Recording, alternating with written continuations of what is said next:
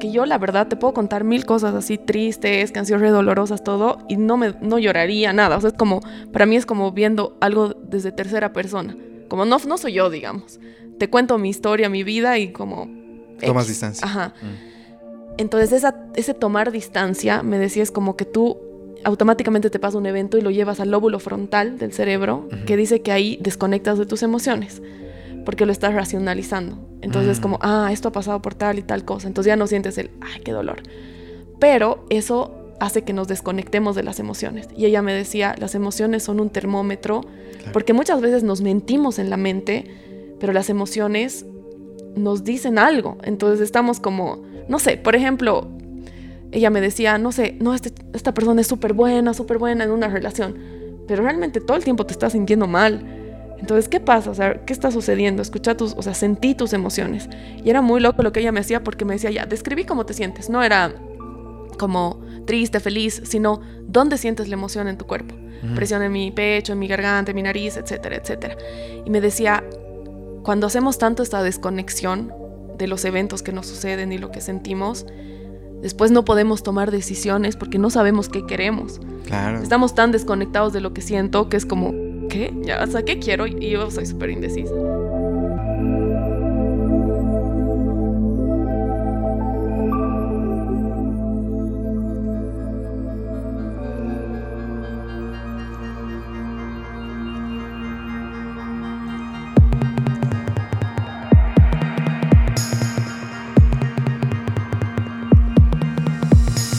Hola, ¿qué tal? Amigos y amigas que escuchan Equilibrium Podcast.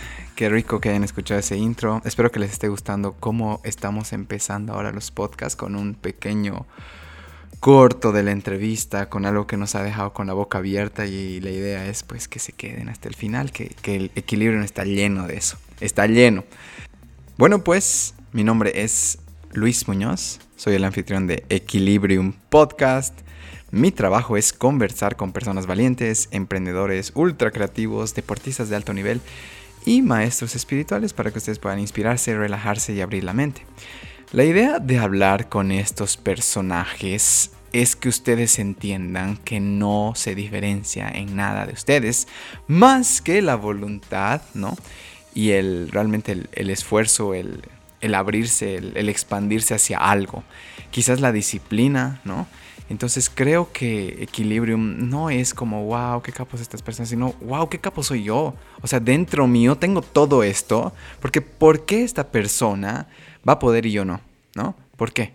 Al final de cuentas, si, si escuchan Equilibrium desde hace tiempo, todas las personas tienen una historia, todas tienen un dolor, entonces no los diferencia absolutamente en nada.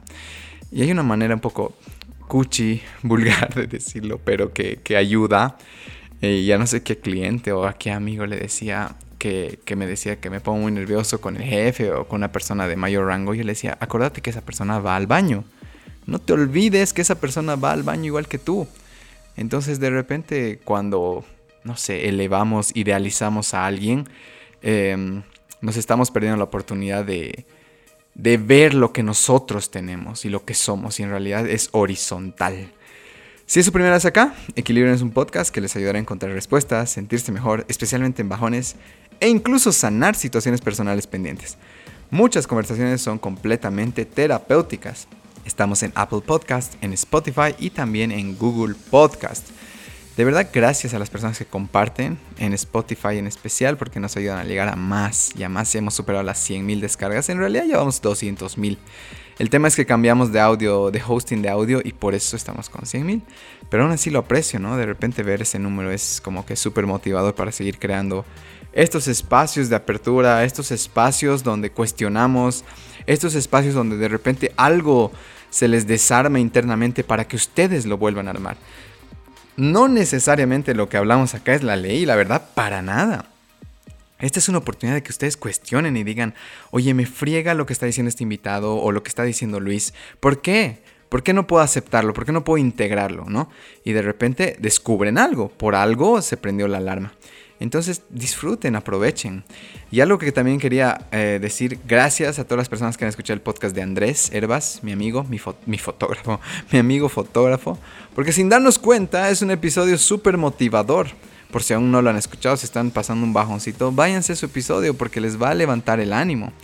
Em, y algo que también quería continuar esta, esta semana es la enseñanza de la semana. Y quería agradecerle a mi amiga Flor, porque gracias a Flor, em, que me dijo como que le, era justo lo que necesitaba, dije, oye, claro, pues todos estamos vibrando en cierta frecuencia, hay una energía disponible. Entonces lo que yo diga en algún nivel va a resonar con las personas. Entonces quería compartirles algo que surgió em, gracias a un cliente de coaching. Estaba pensando en él y como él ya no quiere tener pareja, él dice, no, ya está. Eh, de repente está muy cerrado eso. Y pensaba, ¿no? ¿Cómo puedo hacerle notar? No es que tiene que tener pareja para nada, eh, ni sea lo correcto o lo incorrecto, pero yo notaba que él lo decía desde el dolor. Entonces le dije, que no tener pareja sea reflejo de tu decisión consciente y no de tu dolor. Y me puse a pensar, esto no solo se aplica a las relaciones, ¿no?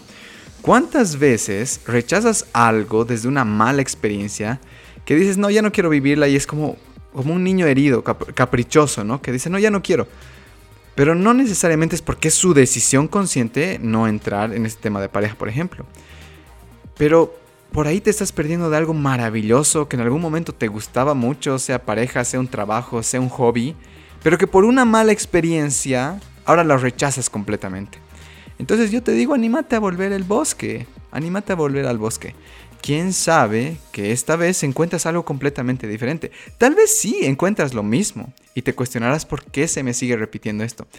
Pero entrar, perdón, no querer entrar por un miedo, por ahí te estás perdiendo de algo maravilloso que la vida te está por ofrecer.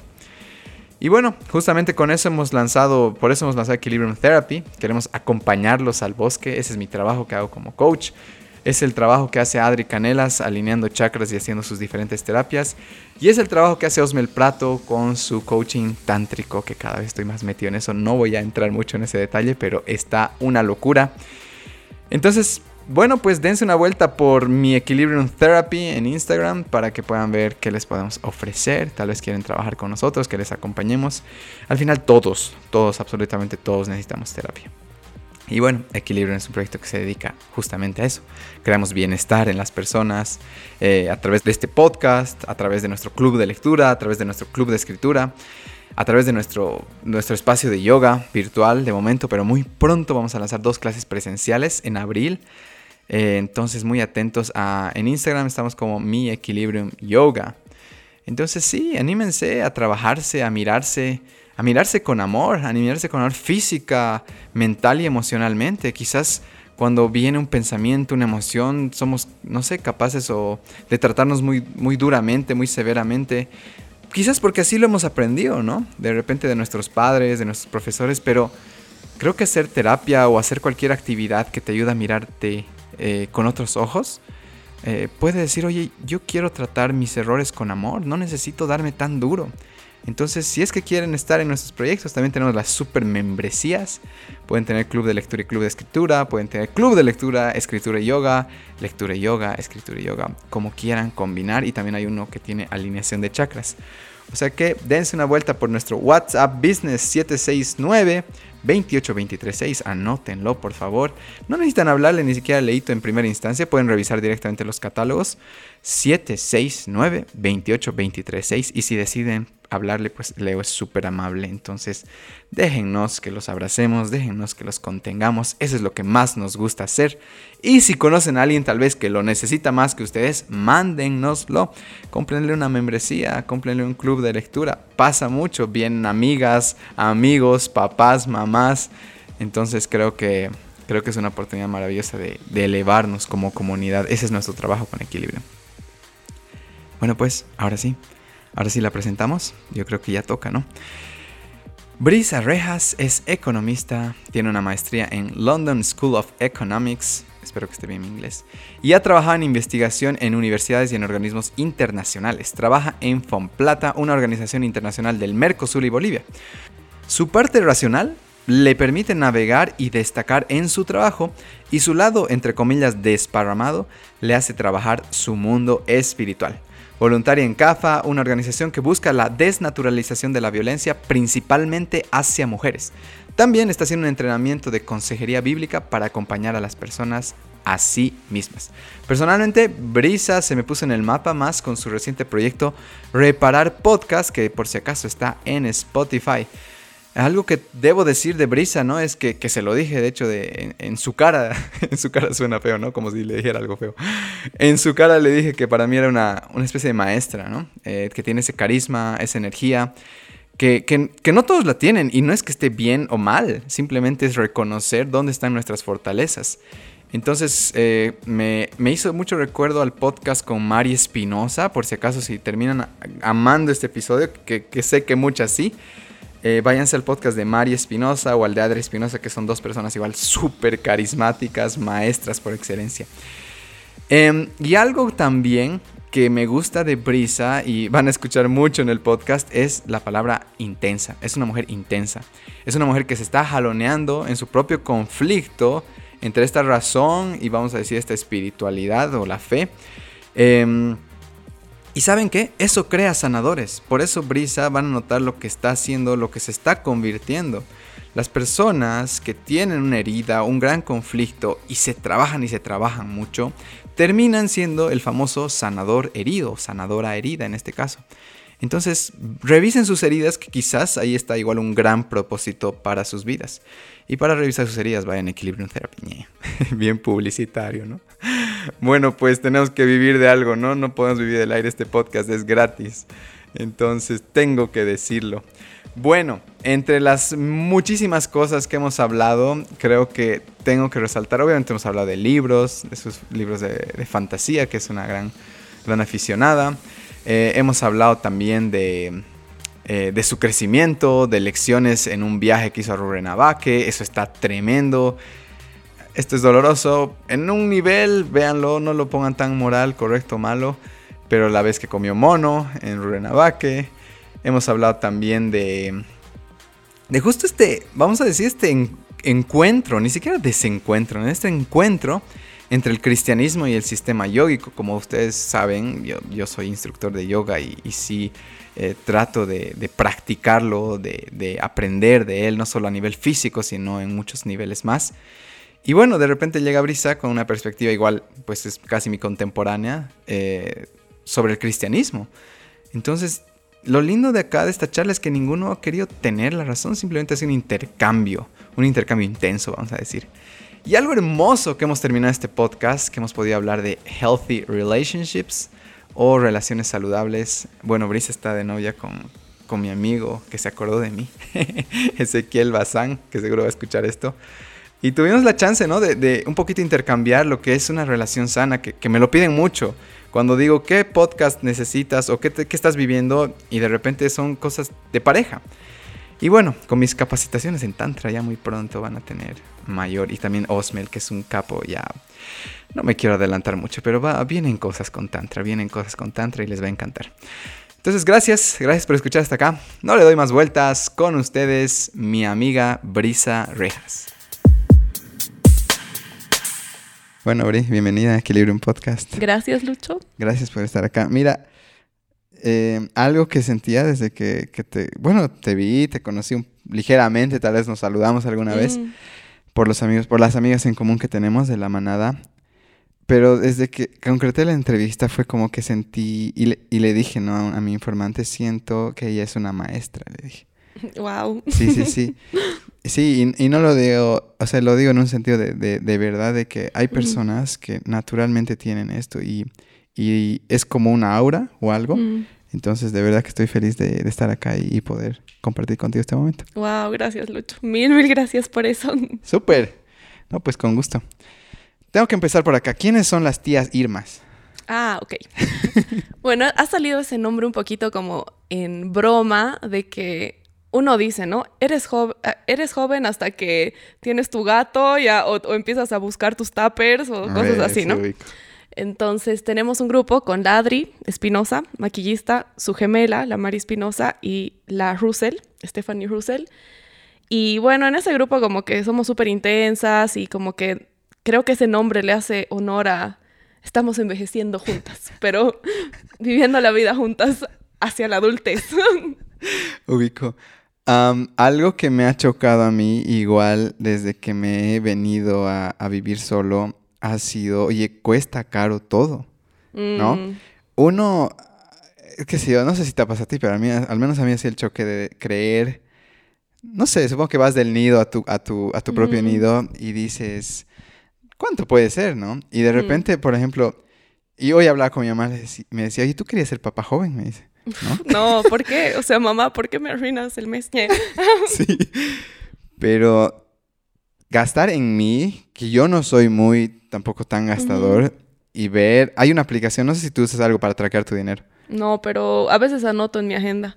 Sí, no, y te asustas. Y ahora estoy anotando un poco en mi celu. La verdad no soy muy buena administrando, pero recién ahora estoy como, necesito hacerlo. O sea, claro, uno empieza ahí cerca a los 30, ¿no? Uno empieza a proyectar también como, si quiero hacer tales y tales cosas, tengo que ahorrar y para ahorrar tengo que saber en qué gasto y demás cosas de la adultez. Hay una aplicación, por si acaso, a ver si te sirve, que se llama Spending. Ya. Entonces tú vas poniendo tus ingresos y tus egresos. Entonces te lo va organizando y luego tú puedes hacer tablitas o gráficos para ver dónde se ha Ay, qué abultado más. bueno. Ajá. Voy a, voy a bajármela. Spending, ¿no? Spending, sí. Pero lo triste es que donde creías que se gastaba, no se gasta. ¿Ya? Mm. Y son en esas cosas chiquititas. Entonces, si hay alguien que está queriendo ser papá, mamá joven, cuidado con lo que desea. Porque cuesta caro tener un bebé. Pero bueno, am, mira, estaba escuchando igual eh, Reparar y algo que dices en el intro, en el episodio trailer, dices esta pasión por los libros de fantasía. Sí. Y tú sabes bueno, que a nosotros nos encanta leer igual. ¿Cuáles son esos libros? Eh, no sé si hay alguno que te marca, alguno que quieras comentar o alguno que estés leyendo ahora, depende de ti. A ver, obviamente como, como muchos millennials oyentes he sido súper fan de Harry Potter Ya. desde niña, digamos, o sea, creo que han sido, he leído algunos otros libritos a mis 11, esa edad, pero los que realmente me han enganchado y me quedaba así solita y mi mamá anda a dormir y yo no, son los de Harry Potter, que realmente me encantaban, así lloraba, de hecho antes de que salga el último libro fui al correo, conseguí el libro, lo leí completo y después me enteré que era una versión falsa del No. último libro, así que me leí la falsa y la verdadera más. Pero creo que me gustaría hablarte, quizás te han habl- lo han leído, creo, en tu club, en el, el libro de La Cabaña. Uh, Ese es mi libro favorito. Es mi libro favorito de la vida. mm, Creo que soy un poco intensa, entonces eso igual estoy como aprendiendo ahora, el equilibrio. mm. En equilibrio un podcast, ya. el- en el buen lugar. Porque es como quiero todo o cero, digamos, ¿no? O a un lado o al otro. Exacto, entonces creo que por eso también me gustaba la fantasía, o sea, como me encanta que te lleve a otro lugar, así que sea una Nada a medias. emoción extrema, ¿no? Y bueno, y La cabaña ha sido un libro que ha marcado mi vida completamente. ¿Alguna parte en especial? Creo que lo que más me gusta de ese libro es que menciona preguntas que son típicas preguntas cuando uno está en este camino de su búsqueda espiritual o de el porqué de las cosas, de por ejemplo, ¿no? La típica pregunta, pero si hay libre albedrío, ¿cómo puede ser que tú sepas lo que yo voy a hacer? Entonces no es libre albedrío. Esa Mm. pregunta me encantaba y decía como, ah, qué buena pregunta. Yo le haría esa pregunta a Dios también. Y la respuesta era como, pero si tú conoces muy bien a tu mejor amigo, pero realmente quieres que decida manzana o plátano, y dices, no, a él le gusta el plátano, sabes que va a elegir. Ah, got it. ¿Sabes? Eh, algo que me gusta igual del libro, que creo que nunca he tenido la oportunidad de comentar, y que mucha gente tal vez dice la cabaña y se quedó con eso porque realmente no te dice nada, ¿no? Sí. No te dice nada. Sí, Pero algo que, que tienen que saber las personas es que en este libro Dios es Mm. una mujer negra, eh, Jesús es un hombre indio, ¿no? Ujú. Y em, el Espíritu Santo, eh, y sé que, sé que para personas, o al menos para mí, en algún tiempo que me digan Espíritu Santo, listo, no leo ese libro, ¿no ve? Pero el Espíritu Santo es una mujer asiática, ¿correcto? no? Sí. Sí. Entonces, yo creo que este libro, fuera de que seas cristiano o no, puede que traiga cierta reconciliación con ese niño que se enojó tal vez con esta Trinidad, digamos, ¿no? Exacto. Entonces, al menos para mí, y bueno, spoiler alert, eh, la parte cuando, sí, no sé si es tan spoiler, pero cuando te ponen de juez, Mm, ay, fatal. Me mata. listo. Sí. ¿Quién soy yo? Dices, ¿no? Perdón, Diosito. Sí, literal. Y creo que eso es algo que me ha gustado mucho. Bueno, la mayoría de los latinoamericanos venimos de un hogar como católico o católico por costumbres, entonces tienes un conocimiento, ¿no? De, de Dios y, bueno, piensas en Dios, el Señor de la barba blanca, Sí. eh, Jesús en el crucifijo, todo devastado. Entonces creo que este libro te da realmente como te rompe eso. Inclusive después te preguntas, ¿no? O sea, ¿de dónde saqué que Dios era un viejito con barba blanca? Porque en, en ninguna parte dice eso, es algo del arte en realidad. Mm. Yo creo, em, al menos para mí, Mm. no, no es que, y eso es lo que me, me gusta el punto donde estoy, que antes, yo me- una vez en el colegio tenía un, un un docente, en el colegio, en, el- en la universidad, que era testigo de Jehová. Ujú. Y una vez yo he hecho el capísimo, ¿ya? Él, él hablaba de Dios y Dios, y yo no sé qué. Típica de los Sí, adolescentes. sí. No, ni siquiera adolescente, está en la U. Bueno, sí, también de los hechos a los aviondos Ajá. que me identifico y dices, ¿qué me Sí, pasaba? Y yo justo, ni siquiera leí el libro de, de- ¿qué se llama? Este que tiene, mm, que ha salido la película, que tiene una enfermedad que va, que es, eh, es autoinmune. Stephen Hopkins, Ujú. Stephen Hopkins, que salió que, la, que no había, no había, digamos, ese chispazo divino, que habían encontrado la partícula divina. Y yo al capo le dije. Y me miró, pero para matarme, ¿ya? Y ahí sentí que no era alguien sabiondo o inteligente, era alguien resentido, Mm, ¿no? En la universidad yo estaba resentido, mi madurez, qué sé yo. Y claro, había tantas dudas que yo tenía, yo, yo salí de la salle, ¿ya? mm. Entonces, por ejemplo, yo hasta- quizás hasta el día de hoy es como que, ya Dios es carpintero, ¿no ve? Mm. Y Jesús trabajaba en el taller, o sea, varias cosas así que, pero Dios mm, como que no existe, así como tiene forma humana, es José, ¿no ve? Y- o no es José, ¿quién es José? La gente estudiando el podcast, ¿qué? ¿Qué es esta nueva religión? sí, no, no, para mí así, y quizás le doy por eso creo, y, y claro, no sé si has leído Sapiens de Yuval, No, ubico, pero no lo leí. Pucha, qué buen libro, tienes que leerlo ya. Pero ahí también te, te empieza a, a mostrar, ¿no? Toda esta parte de, de ficciones que nos creamos, ¿ya? Mm, Como por ejemplo, y habla este ejemplo claro, dice, ¿qué es Peugeot? Te dice. Puedes tocar a Peugeot, te dice. Puedes eh, pegar a, a Peugeot, puedes hacer algo con Peugeot, pero al mismo tiempo Peugeot es una de las marcas tales de autos más valiosas del mundo, Mm. o está ahí. Entonces te habla cómo los humanos somos expertos en crear mentiras. Pero mm. como quedamos en acuerdos entre todos, ¿no? Para que funcione. Entonces te vas rompiendo igual de un sentido no así violento, sino bien argumentado. Eh, porque él es, un, él es un filósofo y él no es que tiene la intención de ir en contra de alguna religión, Mm. simplemente está mostrando cómo los humanos en el tiempo para, y ahí, ahí va mi punto. Quizás yo estaba resentido también, porque había momentos que en el colegio era como que yo sentía que de verdad, de verdad me sentía culpable, Mm. de verdad me sentía mal, ¿no? Todo lo opuesto que debe ser. Ajá, me acuerdo. Uy, nunca conté esto, pero bueno, ahí va. Eh, Tenía como 11, 12 años y ahí, y bueno, las pipocas empiezan, a, las hormonas empiezan a, a saltar ahí. Y bueno, voy a decir, explorando mi cuerpo, sentí una culpa Mm, y decía, ¿de dónde viene esta culpa? O sea, ¿por qué tendría que...? Pero, ¿sabes qué? Lloraba. Lloraba en el baño y decir, soy mala persona, mm. Dios me va a castigar, Dios me debe odiar, Dios no sé qué, así. Entonces, de repente, tal vez cuando crezco y me empiezo a dar cuenta de que por qué estoy heredando estas culpas, que hasta el día de hoy tal vez algunos siguen por ahí.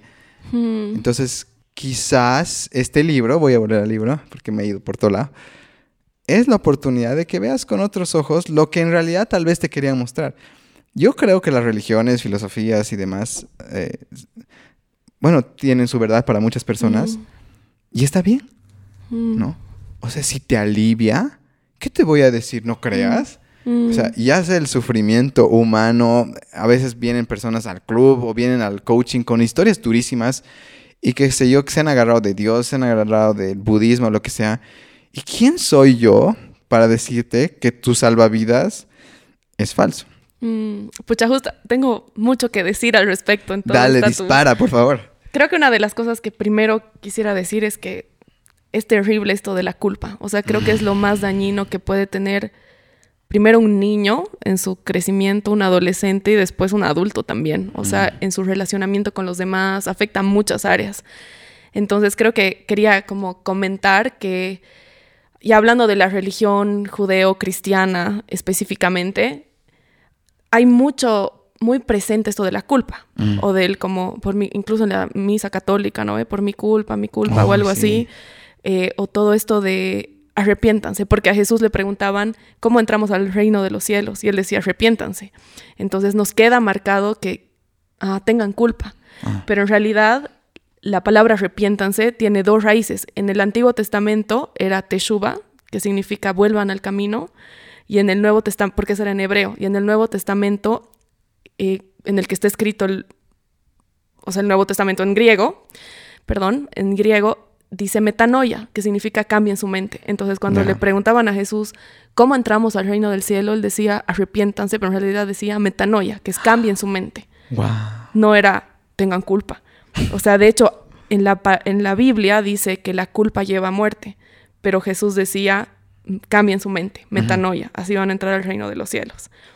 Entonces, eso era por un lado, ¿no? Que tenemos mucho esto, el peso de culpa, pero en realidad eso solo como mata tu espíritu. Mata, no, no, es algo que por dentro te come y es difícil de hablar. Y si lo ves como cambia su mente, es totalmente revolucionador, o no sé cómo si, esa palabra existe. ¿Revolucionario? Revolucionario, ¿no? Porque él a todos les decía, a los maestros de las escrituras, a, los pescadores, a todos, cambien su mente y así van a conocer el reino de los cielos. ¿Qué interpretas por cambiar la mente? Creo que lo opuesto a tener orgullo orgullo y, ser como cerrado en lo que sabes, estar abierto a, conocer nuevas verdades. Mm. Y eso me lleva a mi segundo punto de lo que hablabas de, porque yo ahorita en lo que me contabas, obviamente no he leído el libro, pero de si Peugeot es una mentira que hemos creado entre todos, yo diría lo opuesto, es una verdad pero intangible. No es algo que no existe, no es una mentira, o sea, es algo que existe, solamente que estamos tan acostumbrados a percibir el mundo desde un aspecto y eso lo leía en un libro que decía, el mundo, bueno, después de la época de Newton, que con la gravedad y todo eso, hemos tenido un pensamiento muy newtoniano del conocimiento científico, que es como hipótesis, prueba y conclusión. Y está perfecto, ese pensamiento nos ha llevado a descubrir e inventar cosas increíbles para la humanidad, pero no está hecho para aplicarse a todas las áreas de la vida. O sea, no es como que la vida puede ser una hipótesis, prueba y desenlace, mm. porque hay muchas cosas que no podemos sentir y no por eso no son mentira. Por ejemplo, una canción. Mm. O sea, cuando escuchas una canción que realmente te toca, no es la suma de las notas. Mm. O sea, es mucho más que eso. No lo puedes ni probar, ni percibir con tus sentidos, ni evaluar, pero por algún motivo es real que esa canción es mucho más. Entonces creo que ese esa manera de vivir tan método científico nos limita mucho. Y creo que ahí también va el como renueven su entendimiento, digamos, ¿no? No nos cerremos a solo eso. Mm. Algo que, obviamente, esto no, no puedo decir si es verdad o no, pero sí lo leí en un libro de Yogananda que habla de. No me acuerdo si el título es el. Es como que es Jesús es la tapa, mm. pero decía como Jesús el yogi. Mm, ubico ese libro. O sea, no lo he leído, pero he escuchado de él. Sí, sí, y se dice que Jesús, esa época donde se pierde, digamos, y directamente se ve a sus treinta y tantos años, dice que Jesús estaba en el Tíbet, estaba recorriendo esa, esa zona, digamos, y estaba aprendiendo sobre la meditación y demás. Entonces, eh, de repente algo que, que, dice Jesús, y está en la Biblia, si no me equivoco, es el reino de los cielos está dentro de ustedes, mm. ¿no? Eh, el Buda, antes de morir, dice, encuentren la luz dentro de ustedes, mm. ¿no? Entonces, muchas, una y otra vez se repite, ¿no? Que, la respuesta está mm. dentro tuyo. Entonces, sí, eh, bueno, hablando de Jesús, no sé por qué me estoy saltando ahí, pero eh, para mí, sí, Jesús era el yogi, el yogi perfecto, ¿ya? Em, y una cosa más que se me está viendo a mi cabeza es, no seas como Jesús o no seas como Cristo, sé un Cristo. Mm. O sea, lo que han venido estos personajes, como Jesús, mm. el Buda y, un sinfín de, de, así, de personas que hemos dicho como, wow, los iluminados, lo único que han venido a demostrarnos es que se puede. Mm, ¿no? Entonces, no seas como Buda, sé un Buda, ¿no? Eh, no seas como Cristo, sé un Cristo. O sea, tienes todo para alcanzarlo. De hecho, Jesús cuando se va les dice como harán cosas más grandes que las que yo he hecho. Entonces es como que ahí está la evidencia, ¿no? Hemos llegado, humanos, de, de piel, hueso y demás, para decirte, tú también estás al alcance de esto. Cambia tu mente, tal vez, ¿no? Exacto. Ahí está. Y algo bien loco, pero de esto, y que justo esto charlábamos con unas amigas hace unos días, es que creo que se aplica a cualquier camino de búsqueda espiritual, pero obviamente yo lo he experimentado y lo veo mucho en el camino cristiano. Uno cree como, bueno, si hago, si no cometo errores, o sea, hago todo lo que es la voluntad de Dios, o quizás en otros idiomas todo lo que mi yo interior o mi intuición me dice, o qué sé yo, mi vida va a ser puro gozo. O sea, Mm, si, si sigo a mis, no sé, sé que tienen como eh, guías espirituales o no sé qué, terceras personas, etcétera, todo me va a ir bien porque Mm. estoy siguiendo esa gran sabiduría. Y en el cristianismo, si hago todo lo que es la voluntad de Dios y lo escucho y sigo su camino, mm, todo va a ser hermoso. Y ahí es donde viene un poco lo que hablábamos hace un ratito, que antes de empezar, acerca del dolor. Porque nosotros tenemos el concepto de que una vida perfecta es una vida sin dolor Mm, y, si- y siguiendo el camino de Cristo, o sea, es, ha habido mucho dolor. Mucho. digamos. Y obviamente yo me refiero más a algo. El único texto espiritual que yo he estudiado o estoy estudiando es la Biblia y una y otra vez hay personas que profundamente tienen el deseo de seguir la voluntad de Dios y tienen mucho sufrimiento. Sin ir lejos, María, si te pones a pensar. O sea, es como que muy icónica, pero te pones a pensar, ella a sus 15 años le han dicho como, obvia- ahora voy a hablar desde mi fe, ¿no? O sea, desde lo que yo creo cierto y a partir de esa hipótesis que yo creo cierta, ¿qué conclusiones saco, no? A sus 15 años se embaraza sin saber por qué ni qué, en una cultura obviamente tan antigua, súper machista, mm. lo que ha debido tener que vivir. De hecho, dice que José no quería casarse con ella, porque es como, ¿qué onda, no? Hasta que viene el ángel y le dice, sí, sí es verdad, o sea, sí, no es mentira, digamos. Todo ese tiempo debió ser súper duro. Ella había recibido que su hijo iba a ser el Mesías, y para los judíos el Mesías iba a ser un rey. Entonces, seguro en su expectativa era como, bueno, algún día mi hijo va a ser el rey de los judíos. Mm. Pero va pasando el tiempo y su hijo todo el tiempo tenía como estaba en medio de la controversia, recibía críticas aquí que allá, y hay un capítulo donde dice, los familiares de Jesús pensaron que estaba loco. Y él, o sea, me imagino a María como, ay no, mi hijo ya se le deschavetó, se está loco este chango, digamos, porque se confrontaba tanto a la estructura preexistente. Y Mm. finalmente para ver a su hijo morir, ¿no? O sea, como, obviamente, final, finalmente para ver a su hijo resucitar. Pero en todo ese tramo, una vida de profundo dolor, si te pones a pensar. Claro, porque no es solo tu hijito rebelde que no quiere hacer la tarea, te hace sufrir. Te imaginas que viene un tipo con un mensaje, pero Loquísimo. totalmente revolucionario, en contra de todo, tratando de. Y, y- y qué sé yo, creando cierta tribu, seguidores y demás. En contra de todas las autoridades habidas y por ¿Qué haber. clase de hijo tengo, no? Sí. Sí, qué bueno, qué bueno hablar de esto. Algo que te pregunto y a ver qué me respondes, ¿no? Porque yo, yo sí tengo esta... eh, no, no quiero alzar de nuevo ninguna creencia ni manera de vivir. eh, pero bueno, ahora sí estoy practicando yoga, cada vez estudio más el sistema yógico y demás. Y algo que me gusta mucho, que contrasta al menos yo- tal vez mi, mi catolicismo hasta por donde llegué y cristianismo de algunas personas que veo cercanas es... O sea, en el sistema yógico se habla mucho del cuerpo como canal de, de relajación, ¿no? Como canal de iluminación. O sea, si tú vas a una... Me imagino que alguna vez has ido a clase de yoga. Sí, sí, me gusta hacer yoga. Ay, qué bien. Sí. Y claro, terminas en otra, ¿no? Mm. Muchas veces en la relajación es como que experimentas ese tal vez amor, esa sensación de... eh, suena raro, pero de no existencia, ¿no? Mm. Pero en el cristianismo no se habla, o no sé, tal vez esa es mi ignorancia y te la pregunto, de la importancia, ¿no? De cuidar tu Mm. cuerpo, ¿no? De ponerlo fuerte, de tenerlo apto, porque hay un sentido de supervivencia detrás de tener un cuerpo. No, no tengo que decir necesariamente en forma ni con abdominales, Mm. nada de eso. Ni, ni siquiera hablo de un aspecto estético. Mm. Pero un cuerpo que te permite, vamos a decir, un nivel instintivo, subirte una rama y sostener tu propio peso con tus brazos, Mm. se va a sentir más seguro en la tierra, ¿no? Ujú. Se va a sentir más seguro. Eso por un lado. Y mi otra cuestión y, por favor respóndemela. Yo, yo estoy en un camino al, ya ni siquiera sé puedo, si puedo decir vegetarianismo, veganismo, pero mm. ya dejar la carne de res, dejar la carne de chancho. Y no tengo mis amigos eh, cristianos como hablando del amor a los animales, ¿ya? Yo todavía no puedo hablar así como desde el otro lado del que yo no hago nada, yo sí todavía soy parte, pero sí cuestiono por qué no hay ese amor en mi amigo cristiano por la carne que está por comer, ¿me entiendes? Mm. Y, claro, aprovecho que estés aquí para responder amorosamente, porque yo no tengo que, juzgar a nadie y lo vuelvo a repetir, no quiero convertir a nadie, pero sí se me vienen esas dudas y nunca creo que he tenido la valentía de preguntarle a alguien. no, está buenísimo y a mí me encanta debatir o estos espacios de retroalimentarnos. Eh, la primera pregunta, de hecho hay mucha importancia, pero creo que muchas... Ah, la primera pregunta se refería a el cuidado de tu cuerpo como algo importante, ¿verdad? Si es que eso no hay en el cristianismo.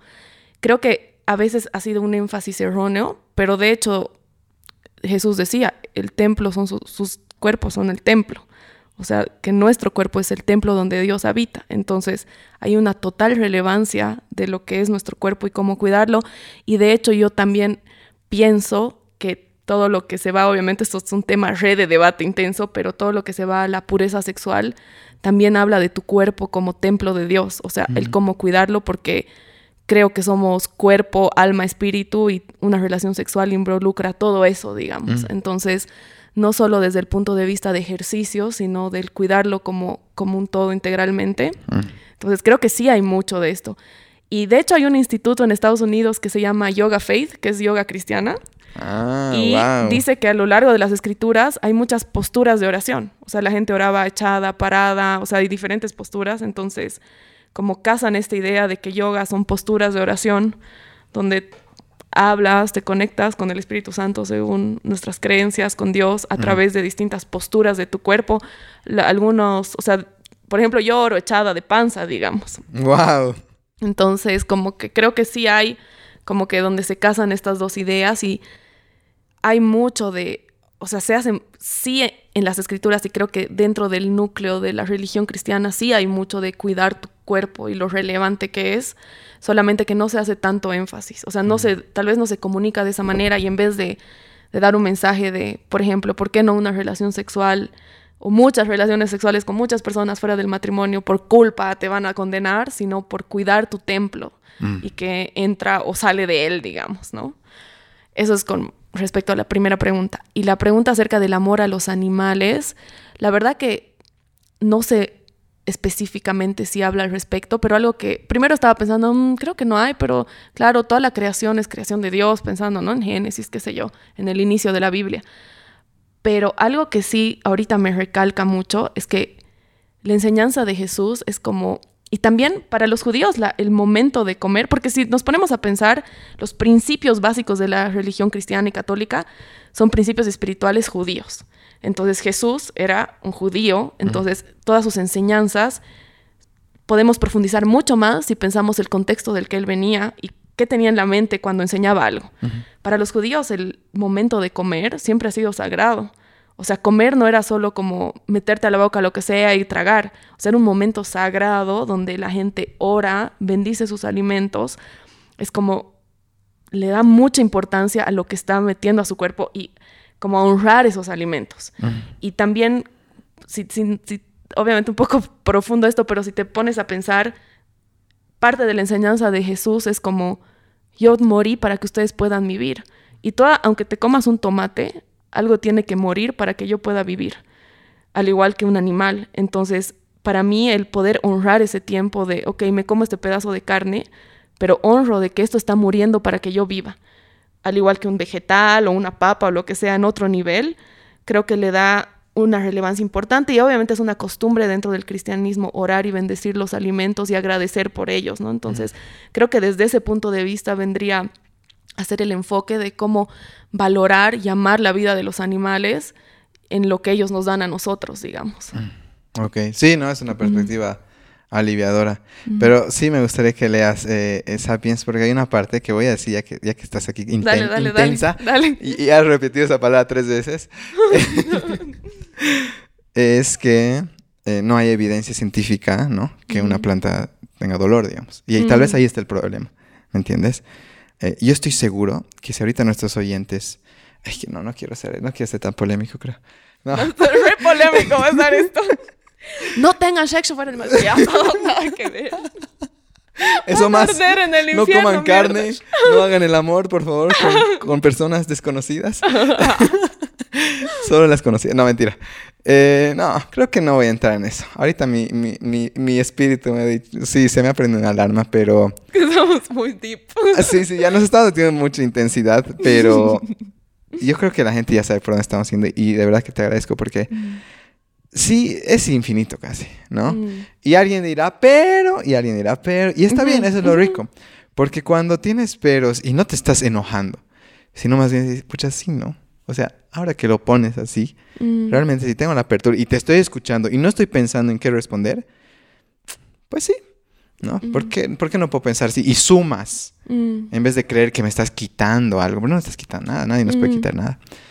Y eso es algo eh, que muy pocas veces se da, eh, en especial en changos, ¿sabes? O sea, personas de nuestra generación, por ejemplo.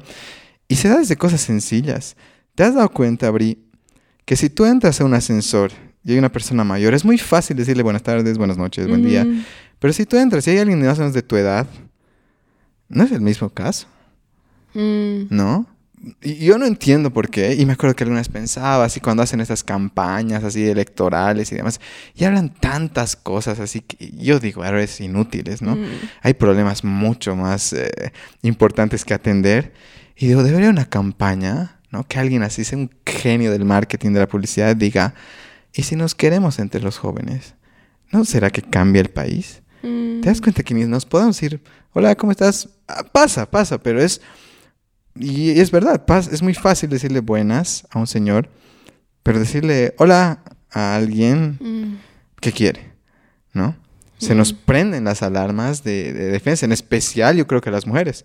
Si Mm. vas, una chica está en un ascensor y aparece un tipo y le dice hola, hasta se te puede poner los pelos de punta, pucha, ¿qué ha pasado? Digamos, ¿no? ¿Qué, qué quería? No sé qué quería y demás un tipo me ha dicho hola. ¿no? Entonces sí, y voy a creer que es parte de, no una teoría de conspiración, pero sí parte de este gran hermano que ha sabido jugar tan bien sus fichas que casi estamos programados para que se sienta difícil saludar a un chango. No sé qué piensas de eso. Creo que, o sea, ahorita me pongo a pensar en mí misma, sí, mí misma, ¿por qué no saludas a los changos? Creo que yo generalmente saludo, pero a veces, pero cuando hay gente joven me da más vergüenza, o sea, como que con los adultos siento que lo esperan y los jóvenes es como, ay, ¿qué van a decir? No sé, creo que es como dices esto de, tenemos muy fuerte este caparazón de protección, o sea, me tengo que proteger de algo, o me porque me da vergüenza mostrarme tal como soy. Sé que es algo medio tonto, un saludo en el ascensor, pero creo que es esta vergüenza de, ay, pero ¿por qué? Mejor me hago loco y no interactúo, digamos. Exacto. Y si no nos podemos saludar, los jóvenes, que somos el futuro del país, no hay conexión. No hay una red, si te das cuenta. Entonces, ¿qué está pasando? Se están creando mini círculos que están jalando lo mejor que pueden. Pero yo te digo, creo- y yo creo que si de verdad cambiaríamos esto, o sea, se me venían esas campañas, ¿no? O me acuerdo que se venía otra campaña ¿ah? mientras manejaba. Estaba manejando y un tipo me dio paso, ¿ya? Y yo le hice así como un like, ¿no? Le hice, le levanté el dedo. Y debe haber una publicidad, una campaña de likes. Todos nos demos likes, ¿no? ¿Quién tiene más likes? Pero es porque es el más amable, ¿no? Mm. El que da paso, Mm. el que deja que la señora cruce, ¿no? El que es como que si fuéramos una ciudad de likes y no de estos likes porque me veo bonito o bonita en, el, en las redes, de verdad, las comunidades con esas cositas chiquitas, obviamente este es mi, mi sueño y no sé por qué creo que va a funcionar, tal vez ni siquiera funcionaría, pero sí creo que en esos actos sencillos, amables, son los que harían la total diferencia.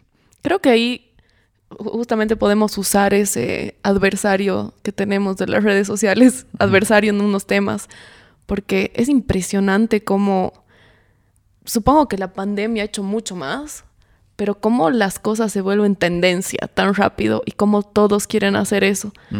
Entonces creo que es una herramienta poderosa a usar con precaución, pero podríamos, o sea, se podría usar eso, ¿no? Se Y, creo que cada vez hay más referentes. Bueno, de, de ambos lados.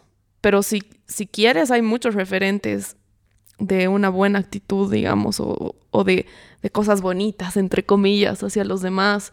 O sea, por un, oh, perdón, no, no tiene nada que ver esto con gustos musicales, pero estoy hablando solo de, de popularidad. No sé si tienes un Bad Bunny así de si tu novia no te mama el culo, no sé qué, a un Camilo, digamos, ¿no? Por primera vez, así de... Mm. O sea, tienes, yo creo, diferentes referentes, pero ahí, la verdad que para mí, no sé, creo que, que las familias son un, un, as- un aspecto muy clave. O sea, siento que todo lo, lo externo es como los frutos y las familias son más como las raíces y el tronco de, Mm. de nuestras maneras de relacionarnos. Porque si te es, si tú has crecido en un, un ambiente familiar donde puedes confiar en la gente, donde no te han hecho daño, te es mucho más fácil relacionarte con un tercero de esa manera, donde Mm. me siento seguro. Sí, ¿no? Pero bueno, luego piensas, pero ¿qué familia está sin daño, no? Sí, no, no digo familia perfecta para nada, pero al menos como prestar atención. Mm. Que prestemos atención todos de lo que está pasando en nuestras familias. Sí, y eso es algo que siempre eh, que a las personas que vienen a, hacer coaching les digo, ¿qué hay en tu árbol? Mm, Es tuyo, les digo. Por ejemplo, hay, mm, hay ira. ¿Es tu mm, ira? Le digo. ¿Tú, tú estás realmente enojado o alguien te está pasando la ira. Y ahí es como que te das cuenta que puede ser chic, chic, unos cuantos cortes y decir, Mm. esto no es mío. Hay secretos en tu familia, hay muchos secretos en las Mm. familias latinoamericanas ya. mm, ¿Son tus secretos? ¿Por eso estás cargando tanta culpa? ¿Por eso tienes tanta ansiedad? ¿Tienes que cuidar tus secretos tantos o no son tuyos? wow, qué loco. Ajá. Entonces, si tú haces este ejercicio sencillo, haz tu árbol genealógico y pon cualidades y defectos de cada persona. Sí, no es que les estás juzgando, simplemente estás diciendo lo que es. Mm, Y ahí quizás puedas evaluar de que sí, pucha, sí, desde mi abuelo hay una carga de culpa o hay una carga de mala relación con el dinero mm, que yo sigo arrastrando y creo que no va a haber o va a haber escasez. Y no es mío. ¿no? mm, Entonces quizás puedo hoy soltarlo. Y como dices, estando atento, estando atento, observando, ese es el rato que alguien corta y permite que el siguiente, la siguiente generación en tu familia ya no cargue con eso. Y no es necesariamente porque Mm. tienes que hacer un gran trabajo volviéndote millonario. mm, Simplemente decir es que no, esto no es nuestro. Ha habido escasez porque en su contexto pierden al papá o pierden a los dos Mm. papás y el abuelo tiene que sobreponerse y qué sé yo, Mm. ¿no? Entonces sí es interesante eh, mirar a la familia, como tú dices, para ver qué cosas sí se pueden cortar, qué cosas ya no son nuestras. ¿no? Y me ha parecido súper importante lo que dices, que no hay la familia perfecta ni... Y eso es, creo que es un ingrediente clave Mm, en este proceso de, de tener una vida plena, si quieres, ¿no? No hay ni la familia, ni la pareja, ni la persona perfecta. es lo que es. Mm. Y algo más que quería decir que has aprovechado de mencionar al Bad Bunny y al Camilo. Justo un amigo nuestro cristiano, mi, meu irmão chino, una vez estábamos hablando justo del Bad Bunny. Mm. Creo que él me preguntó, ¿y qué piensas del Bad Bunny, hermano? Porque él siempre quiere así sacarme a ver mi perspectiva, ¿no? Y yo le digo, ¿sabes qué? El- y justo vi, no sé si has visto este video, pero eh, Bad Bunny salió hace un año o dos en Jimmy Fallon con falda. Y No una he visto, pero ubico el show. Ah, ya. Y Ujú. salió con falda y con una polera de... eh, mataron... ay, mataron a Alexa, creo que era, ¿ya? El punto es que ¿por qué él hizo eso? Y es porque en Puerto Rico unos Ujú. hombres eh, mataron a golpes a, una- a un travesti. Mm. Y él, como que Bad Bunny, con toda su influencia y demás, Mm. estaba mandando un mensaje mucho más fuerte que muchos, a pesar de todas las letras y las barbaridades que dice Mm. fuerte. Y yo te digo algo, sí, él tal vez tiene estas letras, que no voy a decir ni son buenas ni malas, son lo que son, Mm. ¿ya? Son el reflejo de las generaciones actuales.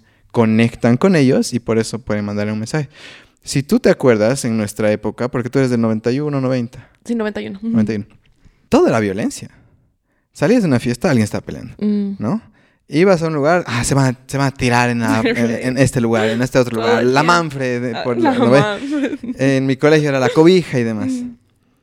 Y era reflejo nuevamente de lo que estaba sucediendo en, qué sé yo, el hip hop, las pandillas Mm, y demás. Estaba mm. bien en tendencia. Mm. Nunca ha habido en la historia, eso una vez leí o escuché en un podcast, que la generación anterior esté conforme con la nueva generación. Sí. Y nosotros de alguna manera, porque yo tengo varios amigos que dicen el Bad Bunny, como pues van a escuchar eso y demás. Pinche generación. Z. ñe. Sí. Y digo, a mí me da risa, porque ya ni siquiera digo, ¿quién soy yo para decir es bueno o mal? Es lo que es, Mm. ¿no? De nuevo. Entonces creo que, y, de- y por otro lado, el Camilo, sí, tiene una, un amor, se nota tremendo, creo, por Eva Luna, ¿no? Mm. Pero ¿de dónde viene ese, todo ese romanticismo? También es otra historia, Mm. ¿no? Eh, entonces, de repente empiezas a ver al bueno, ¿no? Entre comillas, como, ¿realmente nos está ayudando? O, obviamente está haciendo lo mejor que puede, ¿no? ¿Eh? Pero al Mm. malo también lo puedes ver con los otros ojos, ¿no? Entonces, Mm. en- al menos para mí, es- entras en esta aceptación de que, súper Camilo, qué bien que la ames y la adores, ¿no? A, a tu chica, a tu esposa. Y súper Bad Bunny, qué lindo que hagas estos, que aproveches toda esta tu influencia para, para mandar esto. Entonces, yo creo que la única cosa acá es cuán consciente estoy de lo que consumo y Mm. mis posibles acciones luego a partir de lo que consumo. Totalmente de acuerdo. Igual como que es bien complicado poder valorar las cosas en tu vida cuando, o sea, entiendo completamente esto de soltar el control, porque a veces uno queriendo tener la razón está queriendo tener el control, pero estoy como explorando, pero sinceramente me conflictúa esto como no hay bueno o malo. O sea, este posmodernismo, digamos, de nada es verdad ni nada es mentira. nada es Sí. bueno ni malo. O sea, es como, ¿qué? Ya, o sea, como siento que quizás de adulto puedes entrar a ese, a ese mar, pero siento que de niño al menos o de adolescente, no, esa filosofía es muy confusa, o sea, como que te... Siento que inclusive físicamente, biológicamente necesitamos como rocas seguras en las cuales pisar. Entonces ya vendrá un tiempo, ¿no ve? Donde te puedes cuestionar qué es bien, qué es mal, pero... Ahí entran mil filósofos y, y teorías, ¿no? De qué es bueno y qué es malo. Pero, por ejemplo, específicamente de lo de Bad Bunny, y es cierto, me encanta cómo, porque él se viste de mujer y todo para decir qué onda, digamos. Mm. Que- y aparte hay miles de cosas admirables de él como persona, como artista.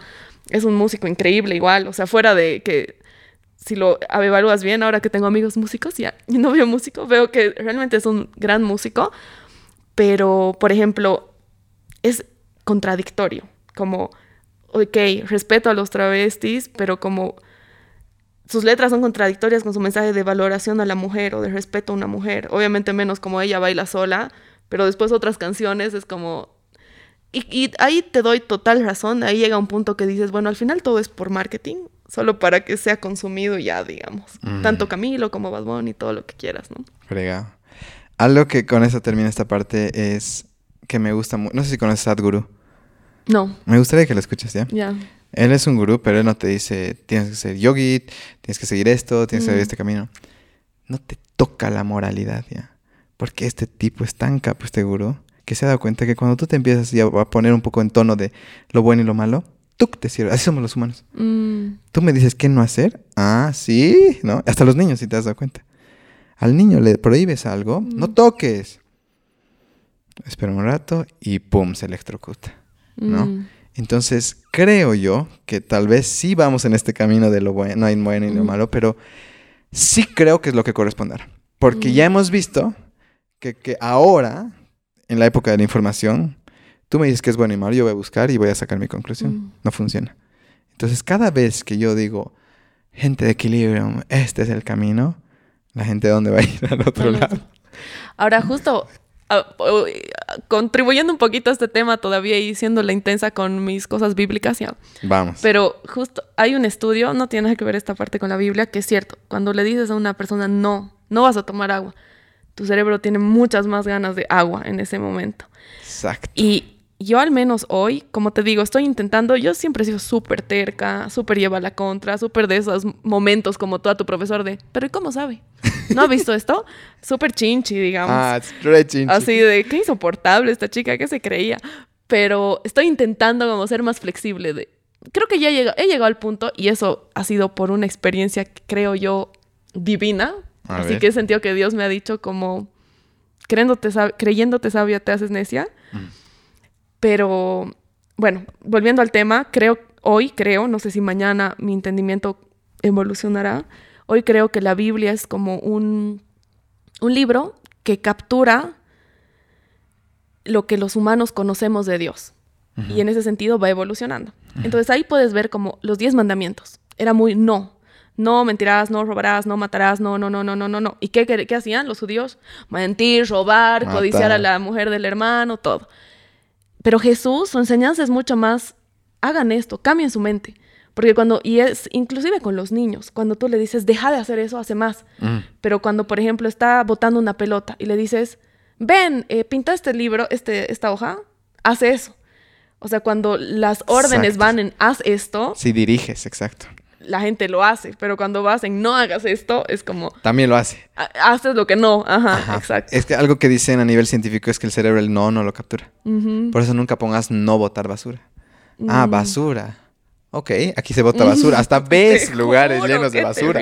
¿No ve? No fumar. Ay, me antoja, me antoja un puchito. ¿Verdad? ¿No ve? Entonces, a nivel científico, eso, ¿verdad? No, no funciona. Y algo que se habla en el yoga igual, y este es otro, otro maestro que tengo, que es Sri Sri Ravi Shankar. Em, él dice, cuando tú estás dictando una clase de yoga, no digas qué cosas estás evitando o sanando en la persona con la postura, porque la mente se mm. queda con eso. Entonces tú di los beneficios. Y algo que me encanta del yoga es que el yoga te habla, no sé si sabías quién es el padre moderno del yoga, es Patanjali. Ya. Hace 3500 años, padre moderno, modernidad, 3500 años. y él dice en el yoga, en el sistema yogico, es el mayor científico del mundo. Él nunca te ha dicho que es bueno, que es malo. Él te ha dicho, este es tu cuerpo y así funciona. Una de sus enseñanzas es, eh, la mente, por si acaso, no sabe restar ni dividir. No sabe. Entonces hay gente que me viene, ¿no? Pucha, les quiero olvidar esto, no quiero olvidar. Yo le digo, pucha, malas noticias, no hay eso. Mm. La mente no sabe restar ni dividir, no te vas a olvidar de nada. Y, es choqueante, ¿no? Que te digan eso. Wow. Ajá. Más aún si es un trauma o algo durante Exacto, ¿no? Y vienen con cosas así. Yo te digo, yo lo he escuchado todo. Cosas así que no te imaginas y la gente es muy fuerte. Pero bueno, entrar al punto. La mente, la mente no sabe restar ni dividir, pero sabe multiplicar y sumar. Si tú, quiero olvidarme esto, quiero olvidarme esto, no es que estás olvidando. Mm. Pum, pum, más grande, más grande, más grande. Entonces, ¿qué, tienes o qué, es la cosa que podría ser científicamente, ni siquiera estoy mm. hablando de moralidad con tu mente, es de qué me voy a llenar ahora y cómo voy a observar lo que mi mente trae. Y algo que habla también Sadhguru, vuelvo a él, es el fin del sufrimiento se da cuando tomo espacio, distancia con mi mente y distancia con mi cuerpo. ¿Por qué estás sufriendo ahorita? Es porque estás sobreidentificado con tu cuerpo o con tus pensamientos. Y tú no eres ninguno de esos. ¿Qué es el cuerpo? Acumulación de comida. Suena duro. Mm. Pero sí, el cuerpo es acumulación de comida. Todo lo que comes se vuelve tu cuerpo, por eso puedes seguir viviendo en esta tierra. ¿Qué es tu mente? Acumulación de conocimiento. Mm. no es tu esencia. Entonces hay una cosa, vamos a decir, superior, mm. llámalo alma, esencia, espíritu, lo que tú quieras, que está manejando ambas. Pero cuando estás, crees que eres todo lo que piensas, vas a sufrir. O si crees, no, alguien te dice algo de tu cuerpo, te quedas herido, ¿no? Pucha, qué loco. Y volviendo aquí a estar en debate con el host del podcast todo, podcast todo el día ya. Es complicado. Mira, yo he empezado terapia la anterior, al año pasado. Eh, bueno, la primera vez fui a una terapeuta y me hizo una evaluación. Y en esa evaluación muy interesante me hizo tests eh, escritos y yo como, en mi, yo soy súper escéptica y era como, mm, o sea, como pues un test, o sea, ¿qué va a evaluar? Así súper chinchosa igual. Y de ahí cuando me hizo la devolución yo era como, wow. Pero una de las cosas que me dijo, me dijo como, tú las emociones positivas, o sea, algo que parecería pues, bueno, las emociones positivas las amplificas y las das larga duración. Y las negativas las minimizas y les das larga duración. Entonces era como, claro, qué deseable, digamos, ¿no? Pero en realidad es una característica de una persona evasiva, digamos, emocionalmente hablando. Y después de ese análisis ella me dijo, bueno, era un centro de terapias bien específicas con un tipo de condición. Entonces me dijo, mira acá no tienes tanto esta condición, o sea, sería, te recomiendo tal y tal cosa. Y empecé a otra terapeuta. Y ella es bien chistoso porque creo que el psicólogo estamos muy acostumbrados a, ah, ¿y eso qué significa? Pero ¿de dónde viene, no? Entonces, toda esta racionalización del evento. Y ella me decía, es una terapia nueva que se llama, no recuerdo las iniciales, pero es algo con movimientos oculares. Y ella me decía, mira, la sobre-racionalización es un mecanismo de defensa de tus emociones. Entonces esto, porque yo la verdad te puedo contar mil cosas así tristes, canciones dolorosas, todo, y no me no lloraría nada. O sea, es como, para mí es como viendo algo desde tercera persona. Como no, no soy yo, digamos. Te cuento mi historia, mi vida y como... Tomas distancia. Ajá. Mm. Entonces esa, ese tomar distancia, me decías como que tú automáticamente te pasa un evento y lo llevas al lóbulo frontal del cerebro, que dice que ahí desconectas de tus emociones porque lo estás racionalizando. Entonces es como, mm. ah, esto ha pasado por tal y tal cosa. Entonces ya no sientes el, ay, qué dolor. Pero eso hace que nos desconectemos de las emociones. Y ella me decía, las emociones son un termómetro, porque muchas veces nos mentimos en la mente, pero las emociones nos dicen algo. Entonces estamos como, no sé, por ejemplo, ella me decía, no sé, no, este, esta persona es súper buena, súper buena en una relación, pero realmente todo el tiempo te estás sintiendo mal. Entonces, ¿qué pasa? O sea, ¿qué está sucediendo? Escucha tus, o sea, sentí tus emociones. Y era muy loco lo que ella me hacía porque me decía, ya, describí cómo te sientes. No era como triste, feliz, sino dónde sientes la emoción en tu cuerpo. Presión en mi pecho, en mi garganta, en mi nariz, etcétera, etcétera. Y me decía, cuando hacemos tanto esta desconexión de los eventos que nos suceden y lo que sentimos, Después no podemos tomar decisiones porque no sabemos qué queremos. Claro. Estamos tan desconectados de lo que siento que es como, ¿qué? Ya, o sea, ¿qué quiero? Y yo soy súper indecisa. Entonces creo que también me ha pasado eso porque si tú quieres racionalizar algo, van a haber 500 argumentos a favor y 500 en contra. Como ahorita, ¿no? Que estamos hablando, es como, depende cómo le veas. Entonces creo que sí hay mucho valor en lo que las emociones te quieren decir acerca de tu situación actual y hacia dónde quieres ir, digamos. Sí, sí, y es una mezcla entre... Eh, Sí, por eso creo que el yoga es tan bueno, una, mm. una conciencia corporal que mm. ganas, ¿no? De repente estás mucho más atenta a lo que está sucediendo en tu cuerpo sin tener que, ay, no, no quiero sentir eso, lo cierro, sino algo que se habla mucho en el yoga que, que tú lo haces es observa. Mm. Observa tus pensamientos, no te involucres con ellos, obsérvalos, aprende a observarlos. No tienes que analizarlos, no tienes que racionalizar nada, observarlos. Y creo que la analogía perfecta o la metáfora tal vez perfecta es tu mente es un lago.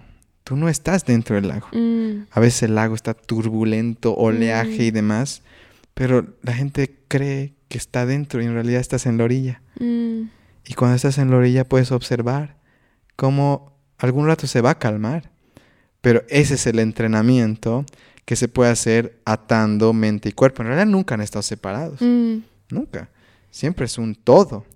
Pero para entenderlos mejor, sí se los separa. Y ahí es donde haces esa conexión entre ambos.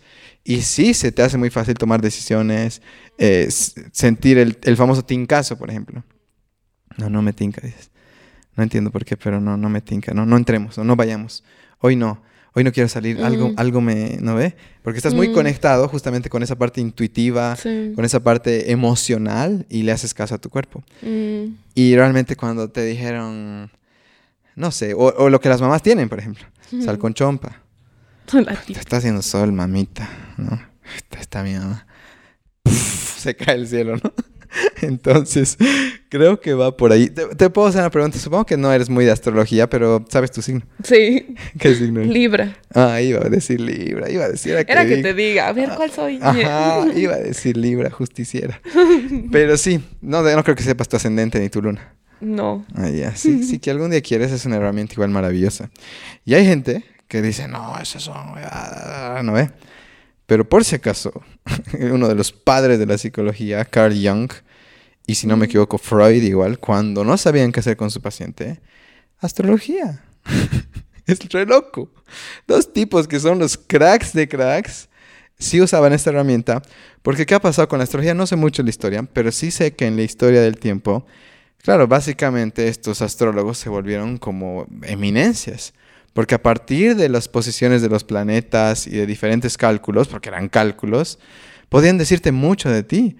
Y no te estaban diciendo para eh, adivines y tengas tu vida resuelta, no. Te estaban dando información disponible de este maravilloso universo en el cual todos habitamos.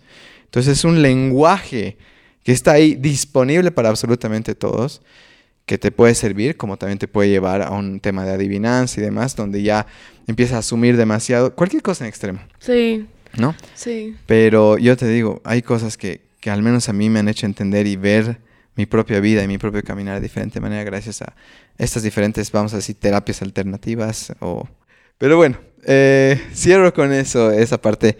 Gracias, Bri. Em, no sé si quieres decir algo de esto. Eh, lo que pasa es que creo que nunca lo he mm, experimentado, digamos. Solo puedo hablar de la percepción que tengo. Y siento que una, la percepción que tengo es que más que algo que te haga libre es algo que te esclaviza. O sea, como, ay, estoy así porque mi ascendente, no sé qué. O te da una excusa, ah, no, no voy a hacer nada porque a mí no sé cuántos, no sé qué. No, no quiero decir eso, creo que feo. No, no, no puedes, puedes. Porque es como muy criticando a la gente que lo hace, o sea... No, no, y aquí viene la perspectiva, Sí. digamos, para mí sí puede ser eso. O sea, sí puedes caer en eso. Ay, Mercurio retrógrada, voy a estar no sé bien los términos, pero sí. En realidad, Mercurio retrógrada es una energía tan fuerte que te pone en tu cara, si quieres, esa cosa que no has resuelto. Mm, No es ni buena ni mala, es energía. Es como, ah, viene una ola donde los proyectos, va a ser mucho más fácil lanzar un proyecto del 1 al 8 de marzo. Ahorita y eso. Si quieres lanzar algo por si acaso. Del 1 al 8 de marzo es, hay buena energía, hay buen oleaje si quieres. Entonces va a haber gente que no sabe de la ola y la ola va a pasar y listo, no la aprovechó, no, es, Mm. no es peor ni, ni mejor nada.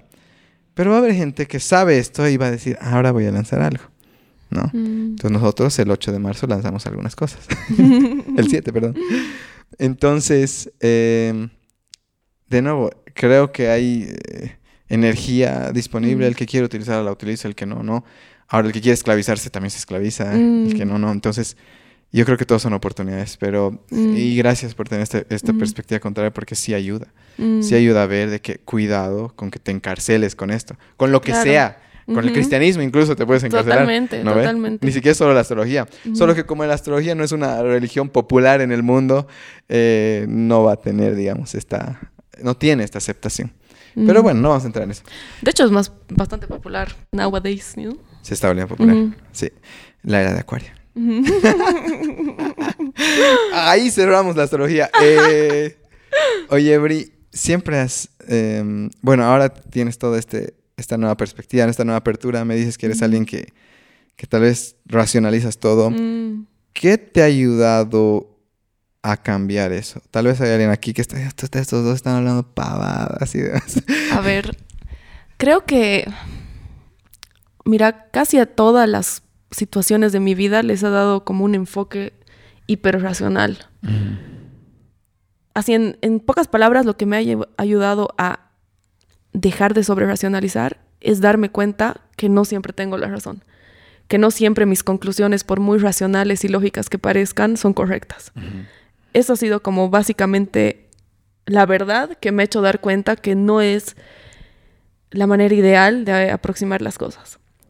Incluso como in- investigando, hay varios caminos para conocer la verdad, esto desde un punto de vista filosófico, ¿no? Porque incluso los sentidos te mienten a veces, ¿no? Uf. Sabes algo y al final era otro color o qué sé yo. Entonces, la racionalización igual, porque estás racionalizando sobre algunos puntos que crees que son verdades, que al final pueden no ser válidos y por ende tu conclusión es incorrecta. Entonces creo que esa ha sido como la principal cosa, o sea, reconocer que no siempre mi racionalización es la verdad absoluta, incambiable. Y lo otro, creo que abrazar más esto de voy a sentir, voy a confiar, también esto de explorar la dimensión espiritual o explorar y buscar quién es Dios me ha ayudado a, a reconocer eso también, porque en un punto las personas, todos tenemos virtudes y defectos, ¿no? Pero las personas que sobre racionalizan se vuelven un tanto soberbios, ¿no? De, no, esta es mi razón y punto. Y creo que, que eso también te perjudica para vivir la vida en plenitud en todo sentido, digamos. Y reconocer, no soy Dios, por ende mis racionalizaciones no tienen por qué ser verdad todo el tiempo, me ha ayudado mucho. Súper. Hay algo que acabas de decirlo perfecto, pero es de Alan Watts, si no me equivoco, que si quieres fluir con lo que sea que te vaya a suceder en esta vida, es justamente un equilibrio entre disciplina y rendición. Mm, El el cruce de estos dos círculos, justamente esa parte pintadita, es flujo. Es donde fluyo. Mm, No se trata de que me rindo y que la vida y que Dios quiera lo que quiera para mí. No, no, no se trata de eso. sí. Se trata de trabajo hacia algún lugar Wow, sí. al mismo tiempo que me rindo. A lo que suceda. Entonces es ese, esa intersección. Wow, te qué loco. Sí, bueno. Mira, justo hay un, hay un versículo que es bien popular en los círculos cristianos, ya, que dice, estén quietos y reconozcan que yo soy Dios. Y muchas veces interpreta con, no sé, estoy tapado de deudas, pero he recibido este versículo, estén quietos y reconozcan que soy Dios, no hago nada. Y en realidad pienso hoy que se refiere mucho más a un estado de tu corazón. Porque puedo no estar haciendo nada y súper inquieto internamente de no, no, no, no, no, no. Y como dices esto de rendir es rindo el, confío, o sea, Ujú. rindo el control y hago también. Esa. Esa es la cosa. Te puedo preguntar cuál, si hay alguna anécdota donde has dicho, ay, sí, no tengo razón y está marcada en mi ser esa vez y realmente aprendí que no tengo que racionalizar todo porque la vida me ha dado una cachetada. Casi nunca. Ya, no me Es muy raro, Luis. No, no puedo ver, no se me viene nada a mi cabeza. Pucha. Que sé yo, con una amiga, con un... No recuerdo, o sea, sé que muchas veces me pasa. Muchas veces. Eh, sin ir lejos, ayer, ya, ayer con mi hermano estábamos hablando de Nayib Bukele, Ya, ¿quién, quién es? este el presidente de El Salvador, Ah, ya. Que yo leí unos titulares que decían que estaba queriendo como centralizar el poder, no sé qué. Yo dije, este, pucha, sí, estaba súper famoso. Y ap- aparte él es full de derecha y mi hermano es como de derecha igual, así, ¿no? Esa, esa corriente. Le digo, ¿ves? Hasta estos se vuelven dictadores porque quieren, no sé qué, centralizar el poder. Me dice, no, lo que pasa es que ha ganado con el 60% en la Cámara y es por eso que tiene el poder, pero no es porque él quiera cambiar las leyes. Yo, no, es porque sí. Ya, ¿sabes qué? Vamos a buscar en Google. Y era lo que él decía, digamos, ¿no? Yo ni había leído la noticia, solo había visto el titular, pero me gustaba meterle a la discusión. Eso, creo que sido, o sea, como que, pero la verdaderamente así determinante que, bueno, no sé, obviamente esto va a ser un poco extraño. Quizás todos los que bus tienen, han tenido una búsqueda espiritual, generalmente cuando te acercas a las personas que están ya en ese camino, tienen un cierto tipo de lenguaje que tú no lo entiendes. O sea, cada, cada corriente tiene su propio lenguaje, ¿no ve? O sea, como incluso en yoga, en todo. Entonces, ponerle dentro del cristianismo es mucho como escuchar a Dios, o Dios me ha dicho, o sentate con el Señor. Mm. Y yo sentarme dónde, dónde me voy a sentar con él, a ver, díganme y voy y me siento, digamos, pero era muy así, ¿no? Y, y he tenido mucho tiempo esto de, si otras personas sienten y escuchan a Dios de esa manera y Él es real, no tendría por qué yo no sentirlo también. Entonces yo quiero eso. Entonces era así como súper, que quiero, que quiero, que quiero, que quiero, que quiero, que quiero. Y digamos íbamos a un campamento y que alabanza, que hablábamos de algunas enseñanzas y terminaba el campamento y mis amigas como, wow, qué increíble sentido el Señor, no sé qué, yo, ¿qué han sentido? O sea, yo estaba ahí normal, o sea, ¿en qué momento había algo? ¿Qué pasaba? Así, no, así, y me frustraba mucho conmigo misma, decía, no, es que yo no he nacido para esto, o sea, yo, yo no, o sea, ¿qué onda? Y me fui a Londres a hacer una maestría y dije, ahora sí, cada vez era, ahora sí voy a tener mi experiencia sobrenatural. Mm. Ahora sí. Y nada, y nada, y decepción, decepción. Y me fui y dije, bueno, cuando esté sola, ahora sí, ¿no? Del dolor, la soledad, va a ser re difícil. Y nada, bueno, no, la verdad sí he tenido momentos, eso, ¿no? Que tienes un clic en el corazón de Una sentirte acompañado, Mm. sentirte en casa, aún en medio de, del metro y todos correteando, digamos, y sentir, estoy aquí, y vos, ah, qué lindo. Pero, como te decía, algo que es algo que he leído en la Biblia, y era un día X que dije como, quiero empezar a leer, y no, yo no quería leer la Biblia porque decía, soy tan racional que si yo quiero acercarme a Dios, si leo la Biblia me voy a alejar, porque no tiene sentido. O sea, Génesis, siete días, ¿qué onda? Así, obvio que no.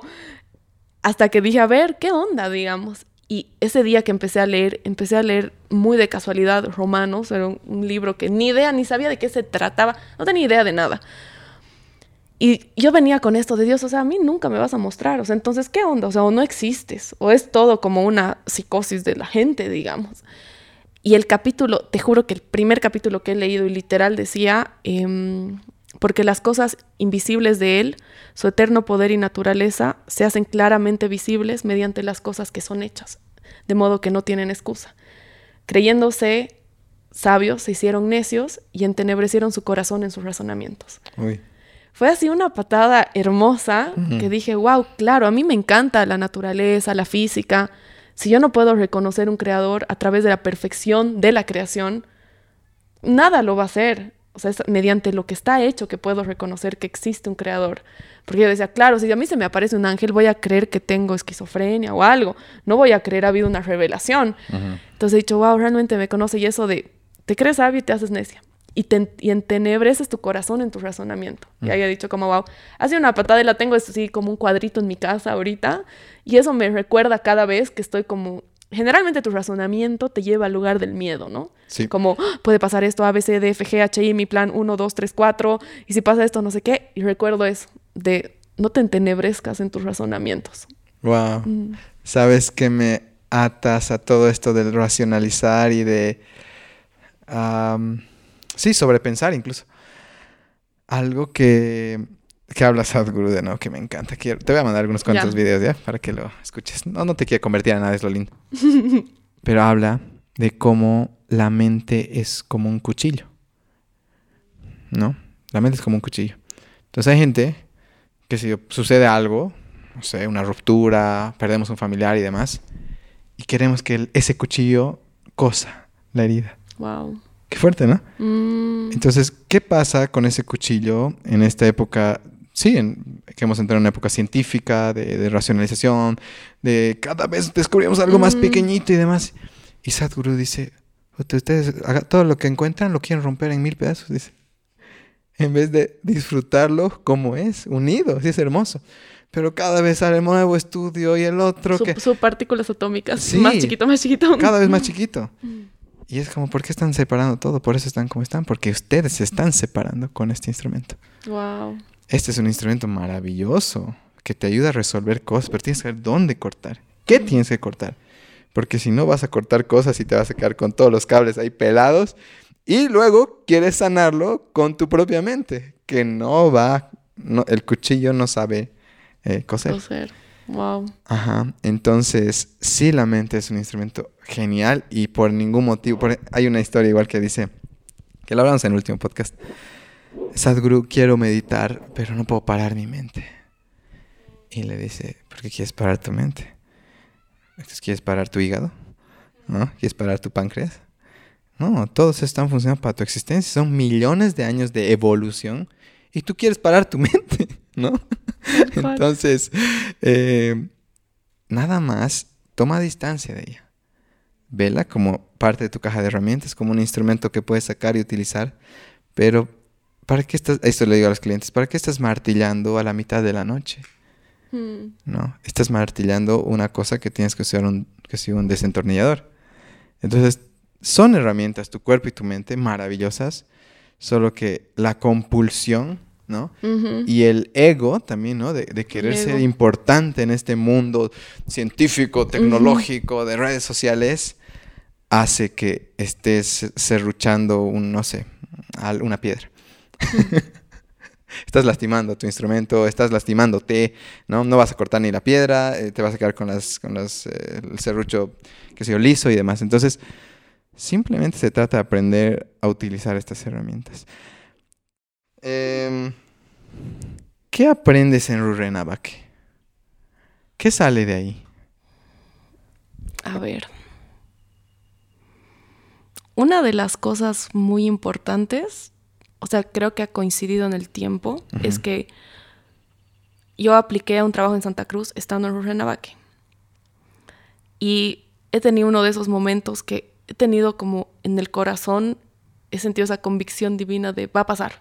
O sea, te lo van a dar, a pesar que era súper competitivo y todo. Entonces, como recuerdo muy gratamente ese momento, porque yo no estaba trabajando, bueno, me fui, no estaba trabajando, estaba viviendo con mis ahorros y estaba buscando un trabajo. Y dentro de las cosas positivas de estar sin trabajar es que, claro, uno siempre anhela esa disciplina espiritual de me voy a despertar al amanecer, a orar, voy a hacer yoga y meditar y no sé eh. cuántos, tres días, ahí botado, no la logras. Tomando Coca-Cola. Sí, exacto. voy a estar full vegano, de ahí quiero unos doritos, ¿dónde hay? Pero estaba en ese, en ese punto. Señora, ¿no? ¿tiene haddocks? Exacto. No tienes algo procesado, porfis. Estaba en eso de este lugar va a ser el, el perfecto. Para empezar, bueno, yéndome en todo desorden, pero para empezar, que es hermosísimo. O sea, como una, un tesoro natural, hermoso. Y hace un lugar donde he podido como tener estos tiempos de, ok, eh, voy a meditar, voy a orar. Entonces me ha pasado esto muy lindo de, voy a sentir esto de, sí va a pasar.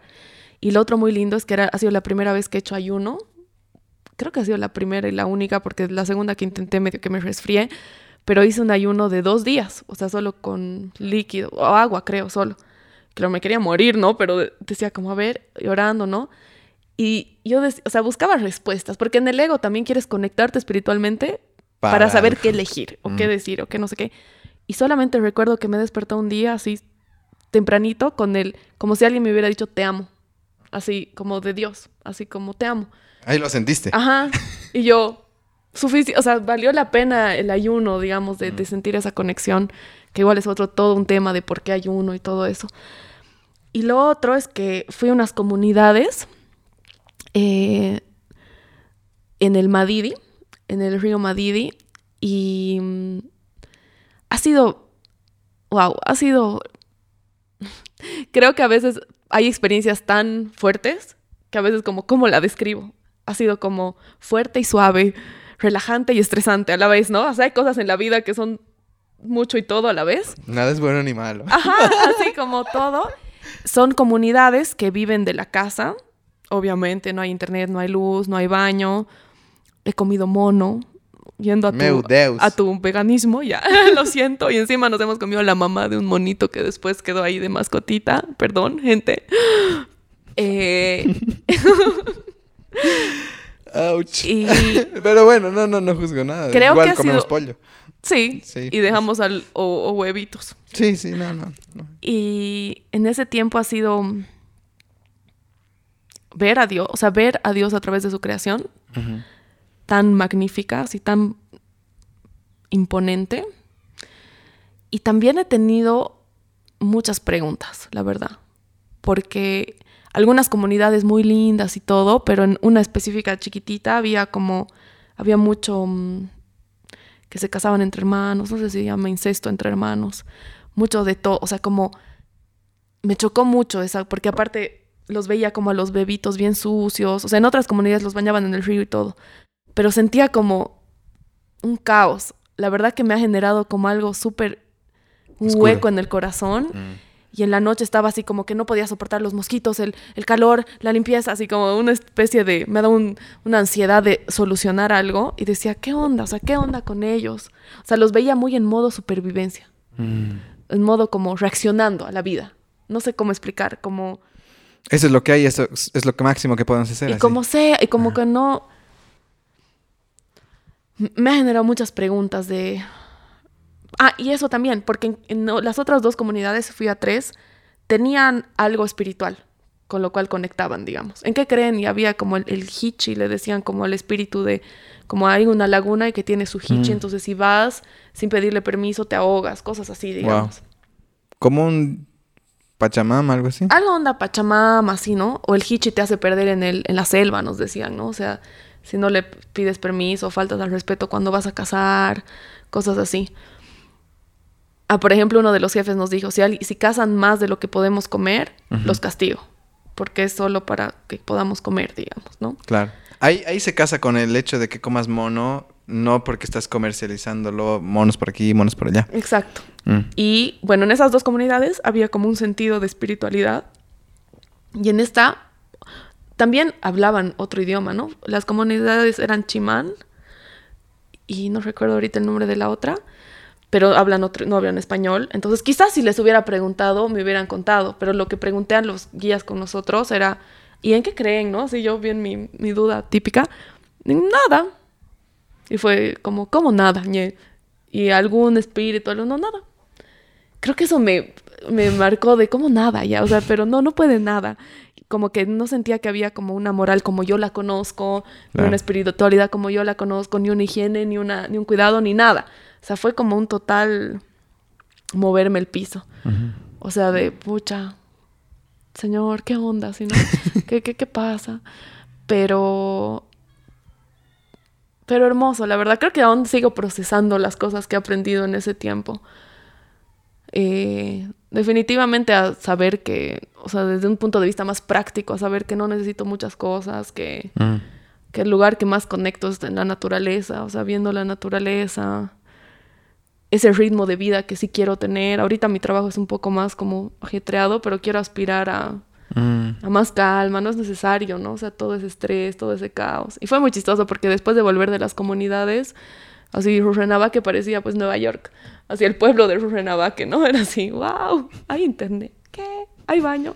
Sí, decía, como no puedo ir al baño? Sí, no puedo, pero hay atrás, pero no hay privacidad. Tenías que ir. Claro, pues, No había de otra. sí. pero Gracias. Gracias por contarnos. Am, ya tengo buenas preguntas. ¿Por dónde me voy a ir? Para ir acabando. Porque ya va a ser las 5. te voy a dar la opción de a ti de, de ir por el camino. Ya. Dos opciones. Am, bueno, la primera, obviamente, reparar. Ya. Que creo que, que también, obviamente, Ujú. que estés aquí, pues para mí es importante darles una mano, un impulso, que la gente sepa que también tienes este proyecto. Y la otra, que está re buena, eh, que, bueno, que he visto, te he visto chocha con el Ezequiel. Sí. Al Ezequiel, tal vez ni se acuerda. pero ¿Se yo- acuerda? Él me ha dicho que lo has entrevistado. ¿Sí? Sí. Es que hace tanto tiempo lo entrevisté para mi primer podcast. Hace años. Hace unos cuatro o cinco años Sí, lo a sí, él entrevistar. me dijo. Sí. Y te veo, o sea, te veo bien. Mm. Se te ve feliz, se los ve. eh, y como que en esta línea, sí, cristiana, ¿no? De repente él es, él es muy cre- creyente y demás. Y bueno, se me vino tips para relaciones sanas. Tanta gente dice, ¿qué podcast puedo escuchar? Me dicen y yo... Ay, escucha el de la Jordana, el, ah, segun- por si acaso, el de la Jordana, Sirvian, para que gente que acaba de, de meterse en su cabeza, el segundo episodio con la Jordana, hemos hablado de relaciones sanas, pero sí me gustaría también desde una relación sana cristiana, ¿no? He dicho, esto está Mm. bueno, buen material. O sea que si quieres vamos por ambos caminos, tal vez un poquito de cada uno. Creo que son complementarios en cierto punto. Ya. A ver, reparar eh, nació como en un momento que, bueno, tengo esta amiga que la, la conocí cuando me fui a vivir a Santa Cruz y sentía que estábamos pasando procesos muy similares. Y ella también lo sintió así de, siento que tengo que ser muy intencional en nuestra relación. Yo también, y así, ¿no? Pasábamos mucho tiempo juntas. Y vidas totalmente distintas, pero procesos muy similares. O sea, ella toda su vida ha sido cristiana. O sea, un entorno cristiano, como siguiendo los principios cristianos, muy correctos. Em, su mamá también, ¿no? O sea, como una vida súper cristiana y yo mi vida más libre ya, de todo un poco. Así como súper distinta, digamos. Em, creo que una de las, o sea, no sé si tendría como los tips para una relación sana, pero una de las cosas que, Tips para una relación con Brisa Rejas. creo que una de las cosas que, que al menos sí aplicamos en nuestra relación y va con, de mano con reparar, es la vulnerabilidad. Ya.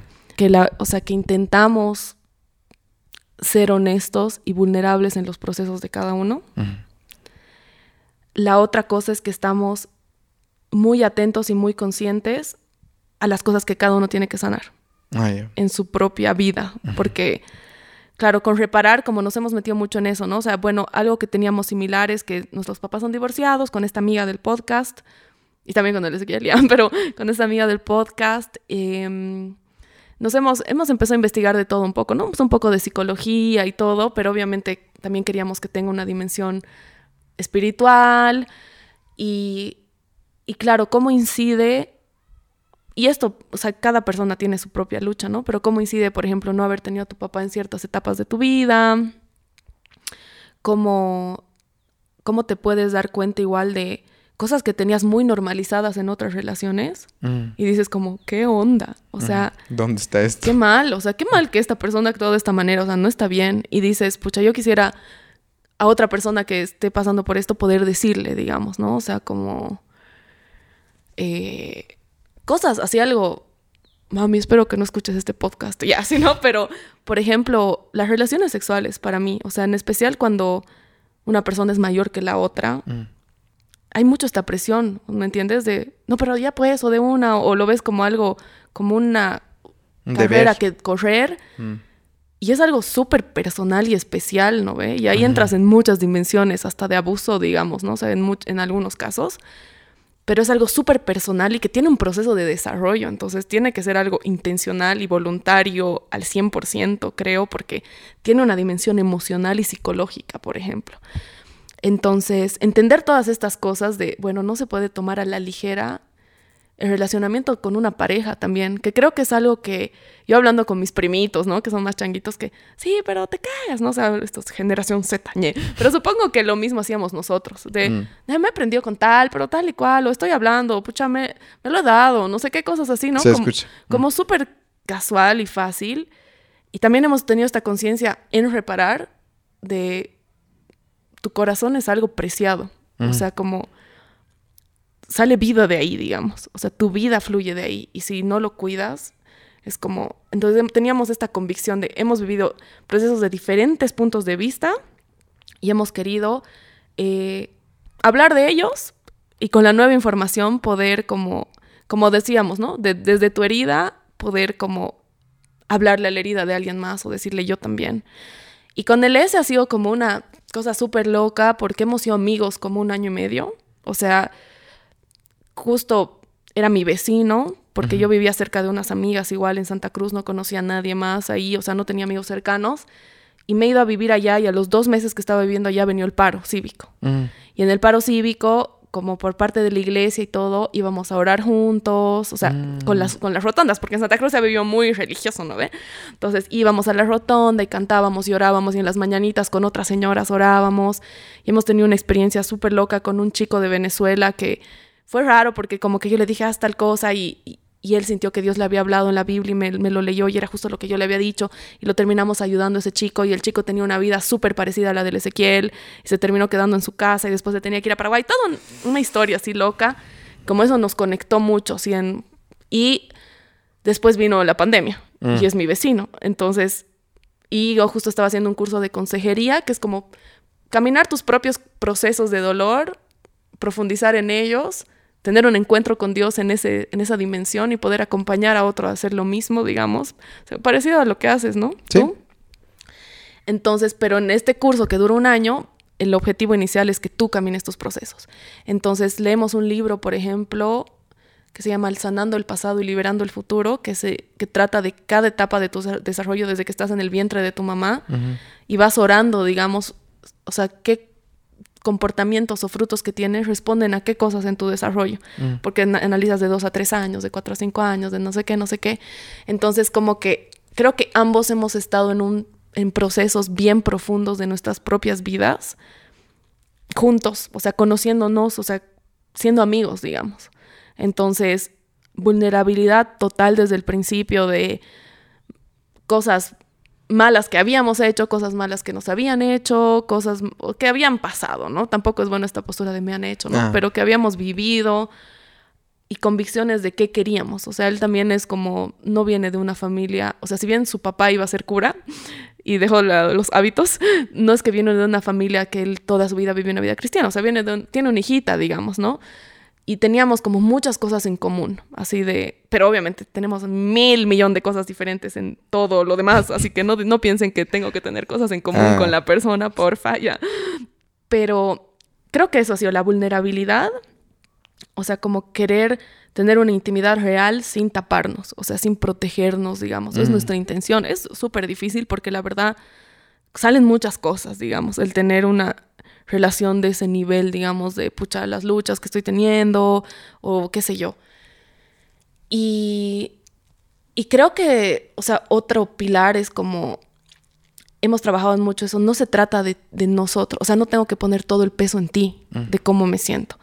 Sé que es nosotros, o sea, lo hacemos más con un pilar de religión, pero pienso que puede ser con otro enfoque, pero no es tu responsabilidad ah, que, que es que me sienta segura de mí misma o que me sienta o que me afirmes todo el tiempo. O sea, hermoso que lo hagamos, o sea, como una demostración de amor, pero no tengo que buscar todo ahí, no esa dependencia. Entonces, intentamos como en nuestros tiempos enfocarnos a otras cosas, o sea, que nuestra relación tenga un propósito. Creo que eso es otra de las cosas lindas. Ajá. Mm. Como, a ver, vamos a hacer esto juntos, como por otros, digamos, ¿no? O sea, de, de tener tiempos de... Y ahora decíamos, como hemos podido coordinar y en los momentos que más nos hemos sentido conectados es cuando hemos hecho juntos algo por otras personas. O sea, eso de servir juntos hacia otras cosas. No solamente involucrarnos el uno en el otro en nuestros proyectos, sino poder buscar un propósito de nuestra relación hacia los demás. Después sí tenemos tiempos de adoración y oración juntos, que igual es como bien bonito. Leíamos un libro, estábamos leyendo un libro que igual, somos re indisciplinados, pero leeremos este libro ya. Vamos, dos capítulos en tres meses. Pero en uno de esos decía como, hay veces que las parejas se llevan muy bien y coincide todo muy bien y no sé qué, pero falta algo. Y eso es, o sea, si uno cree que tienes una dimensión más, alma, espíritu, lo que tú quieras, en eso también tienes que conectar. Y te juro que en hobbies, en muchas cosas, somos re diferentes. Si una de nuestras peleas, así para que no digan, no, qué tóxicos, ya, que no tóxicos era porque yo le quería hacer ver una serie y él se dormía. Y yo era como, pero es buenísima, ¿qué te pasa? Y los otros que no puedo. Haciendo caer un jarrón, ¿no? Ajá. Sí, entonces, creo que eso. Y, la verdad. ¿Qué serie era? Eh, Sherlock Holmes.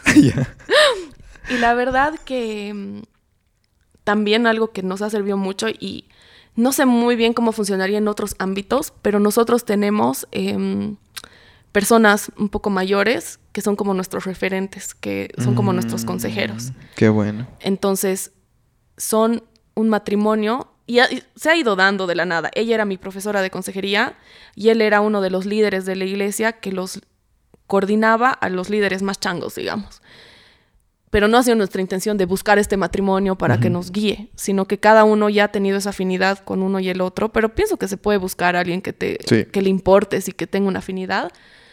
Y es un matrimonio que nosotros admiramos mucho y aspiramos, y ellos nos dejan ver su vulnerabilidad de no es perfecto, mm. o sea, no es así entonces, pero también es un muy buen termómetro y equilibrio de que las cosas porque a veces, ¿sabes? No o sea, a veces hay peleas tan tontas. Mm, pero tienes que pelear a que se hacen una bomba a veces, mm. pero. Y estás en tu megadrama ahí adentro. Y si alguien de afuera viene imparcial, porque a veces le cuentas a tu amiga y tu amiga es como, qué hijo de puta. O sea, como que en vez de ayudarte a, como a bajarle, es como le echa más leña al fuego. Sí, sí, sí. Pero tener personas como maduras, objetivas y que quieran el bien de ambos y que les compartan su perspectiva y les digan esto, sí, qué sé yo, mm. eso ha sido muy bueno para nosotros. O sea, lo sentimos como una re bendición. O sea, tener mm. alguien que, porque nadie es sabio del todo, pero alguien que ya haya caminado ese proceso y que nos pueda compartir de su perspectiva o nos diga como, miren, esto nos parece, mm. esto no, qué sé yo. Claro, mira, escuchas con otros con, el corazón, tal vez. Exacto. No con tu cabeza. Exacto. Mm. Y algo que nos ha pasado igual mucho es esto de, o sea, dentro de, una relación cristiana, es que yo sí siento, y él también me deja en claro como esto de que te digo del corazón, de lo valioso del corazón. No es que no mete la pata y a veces termina pidiéndome perdón y yo también, pero el reconocer la importancia de la persona, o sea, mm. como, oye, voy a cuidar tu corazón, o sea, esa va a ser mi intención todo el tiempo y voy a meter la pata pero mi intención es hacerlo y discúlpame si lo hago, digamos, ¿no? Y viceversa, porque también, ¿sabes? ¿No? O sea, yo he escuchado mucho y sé que esto de que la relación es un espejo, o mm. sea, como que la otra persona es un espejo y no, justo gatillan cosas o sacan cosas que son heridas profundas pendientes. y pendientes y es como miércoles, ¿qué está pasando? Pero esta intención de los dos de, pucha, yo oro por, pucha, ser de construcción para su vida, digamos. Y sé que él también y de, y de poder como ayudarnos a crecer, digamos. Y de no... Y es, es difícil, porque siempre viene, ¿no? El ego, o sea, te quieres proteger, quieres echar la, la puñalada primero, pero echa loco, no vede, ¿no? O sea, no, no estoy diciendo nada. Pero creo que algo que nos, nos guía mucho es este constante compromiso con cuidarnos mutuamente y compromiso con autoevaluarnos todo el tiempo en qué estamos haciendo y obviamente desde nuestra perspectiva con Dios, mm. de estar orando, de estar preguntando eso. Qué lindo.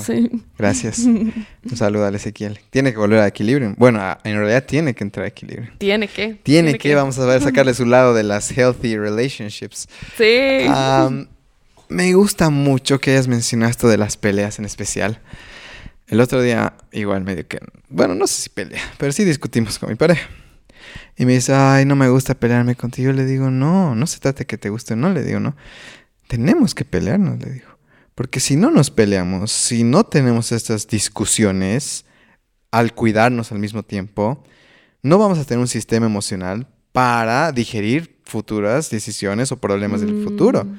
Entonces estas peleitas chiquitas o discusiones, llámalas como quieras, te están creando una manera para luego solucionar el problema. Porque no es que vas a tener una relación que es un paseo, ¿no? ¿Sabes qué algo? Ah, hablando de, de tips, ahorita recién me acordaba un consejo extremadamente valioso que nos han dado esta pareja y que lo intentamos poner en práctica, es tener tus innegociables. Mm. Y dice, no es como de un día al otro, de oro, me, me siento a meditar y, ah, ya, esta es mi lista de innegociables. No, es un proceso de autoconocimiento también. Ujú. Y bueno, tengo, sí, no sé, respeto, qué sé yo.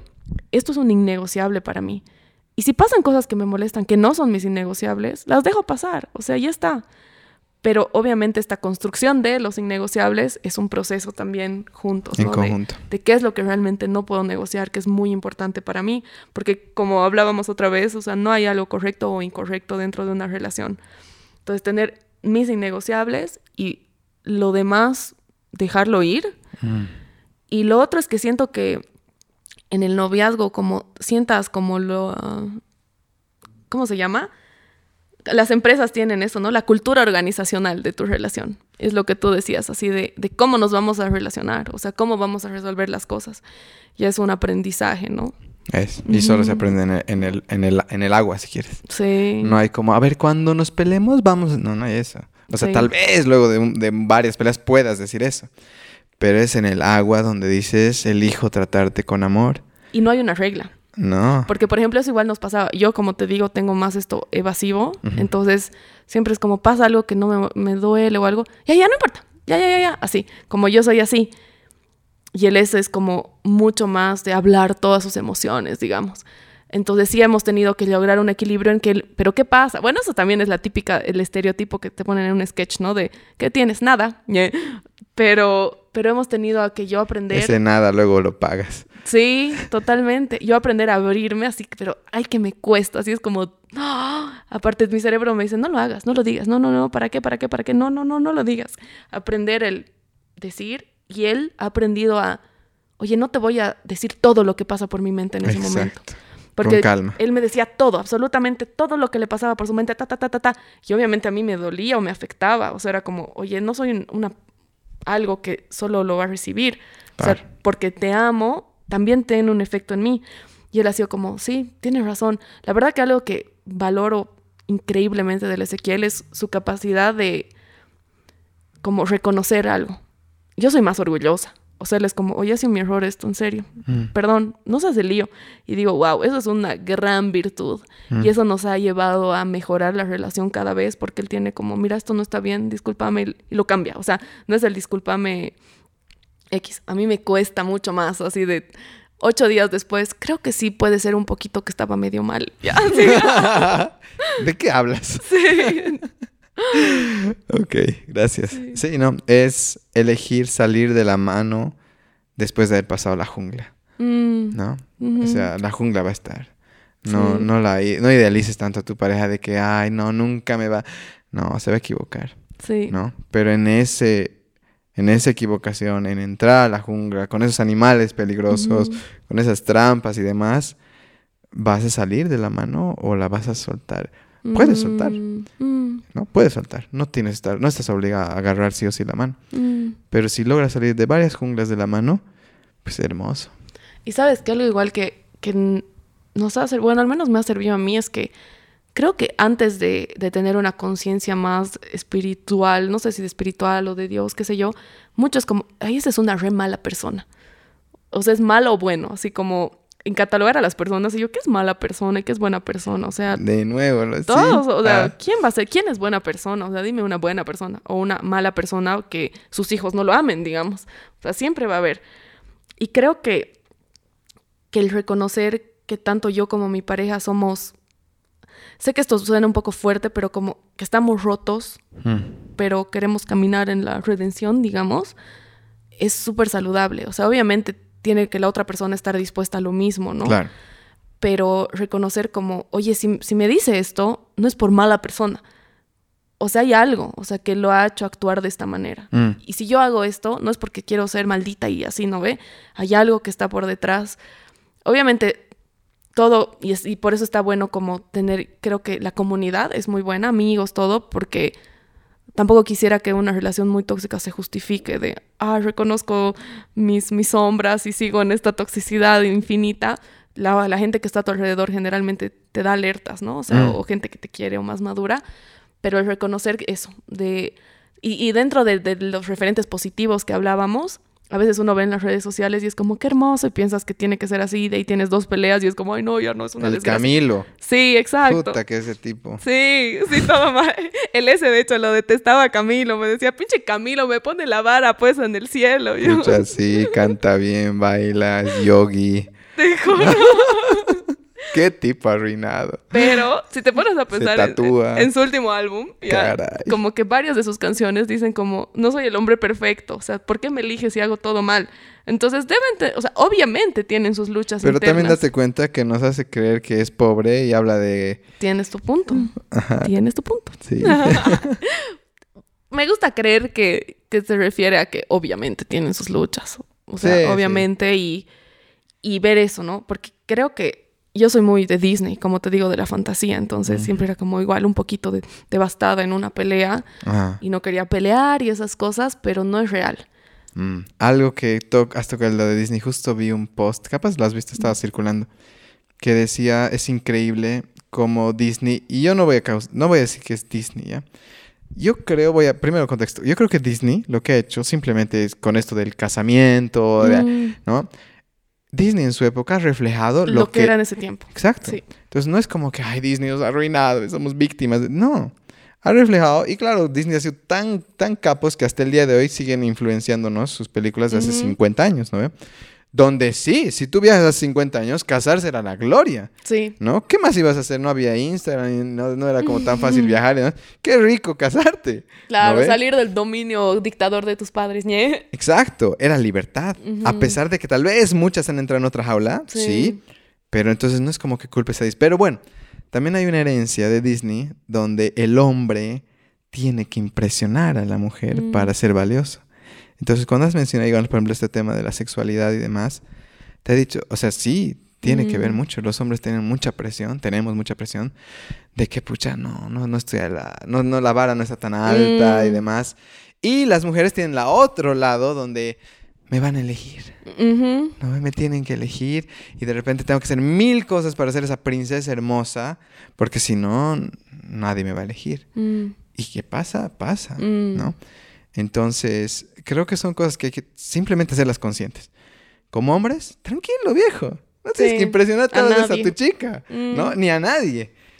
Puedes ser tú y si esa mujer decide amarte exactamente como eres, pues qué maravilla, ¿no? Mm. Y lo mismo para las chicas, tranquila, no necesitas... Pucha, ¿no? es clave eso. Y Mm. creo que en el fondo, fondo, pienso, obviamente no conozco a cada ser humano, pero que anhelamos eso. O sea, una persona que te vea completamente desnudo, entre comillas, y en realidad ya, Sí. y te ame no a pesar de tus defectos, sino con tus defectos. O sea, no a pesar de eso te amo, sino con todo lo que eres y te acepto. Entonces, romper esas barreras creo que es un día a día. Uf, hermoso, pero qué hermosa labor. Qué hermoso encontrar a alguien que quiera Mm. caminar contigo. Eso. Mm. No tienes que encontrar a alguien completamente sano. Tienes y no encontrar... existe tampoco. Ajá. Tienes que encontrar a alguien que quiera caminar eso y lo mismo que esté viviendo esa persona, ¿no? Tú estar Mm. dispuesta a, uy, hoy se cayó, ¿no? Hoy se Mm. cayó y se sacó la mugre y voy a tener ganas de correr, Mm. pero ya. Vamos, ¿no? ¿Qué tienes? ¿Estás bien? Sí. ¿No? Qué rico. El cielo en la tierra. Así es. Tengo más preguntas, pero bueno, yo creo que vamos a ir cerrando, Bri. De verdad, muchas gracias eh, por haber estado a acá. ti. Creo que podríamos tener, de hecho, tenemos, que hacer otro, otro segundo round, porque si te has dado cuenta, ha sido una especie de, de compartir, de ida y vuelta. Popurrí, además Ajá, de todo. Sí, tema. sí. Pero no he podido su- sumergirme, en, que, que es algo que hago mucho en equilibrio, pero no he podido contigo. Perdón, soy muy dispersa intensamente. No, no, es que sabes que vuelvo al punto de lo que te dije al principio. Siento que eres una maestra y que necesitaba tener un ida y vuelta Mm. contigo más que empezar a, a- aprender de toda tu historia hasta el día de hoy. Quizás algún día Mm. lo hacemos, sí, Mm, pero hoy necesitaba esto y te agradezco porque sí, ahorita ha sido como dos horas. Wow. Gracias a ti, mil, Sí. mil gracias. Ha estado muy lindo. Espero que Muy les bien, te hayan gustado las preguntas. Mucho. Sí, súper. Entonces con eso nos despedimos. Gracias a todos los oyentes y hasta la próxima. Gracias. De verdad, muchas gracias por haber escuchado Equilibrium. La manera más fácil e impactante de apoyarnos es suscribiéndose al podcast en Spotify y en Apple Podcast. También nos ayuda mucho que esparzan el mensaje que tenemos compartiendo los episodios con sus amigos y familia en redes sociales. Cualquier manera que elijan para darnos una mano es algo que agradecemos y apreciamos mucho. Finalmente, los invitamos a fortalecer su cuerpo y mente practicando yoga con nosotros, a tener una experiencia renovadora alineando sus chakras, a leer fantásticos libros en nuestro club de lectura o a poner su alma en un papel escribiendo en nuestro club de escritura. Este episodio fue grabado y editado por Alfredo Terán. Aprecio mucho, mucho, mucho su presencia, el tiempo que dedican en escucharnos, el cariño que nos mandan en mensajes públicos y privados, y también el hecho que quieran mejorarse para disfrutar su tiempo limitado en esta maravillosa experiencia terrenal. Siempre estoy cerca de ustedes, aunque no nos conozcamos. Los espero pronto. Hasta la próxima. Namaste.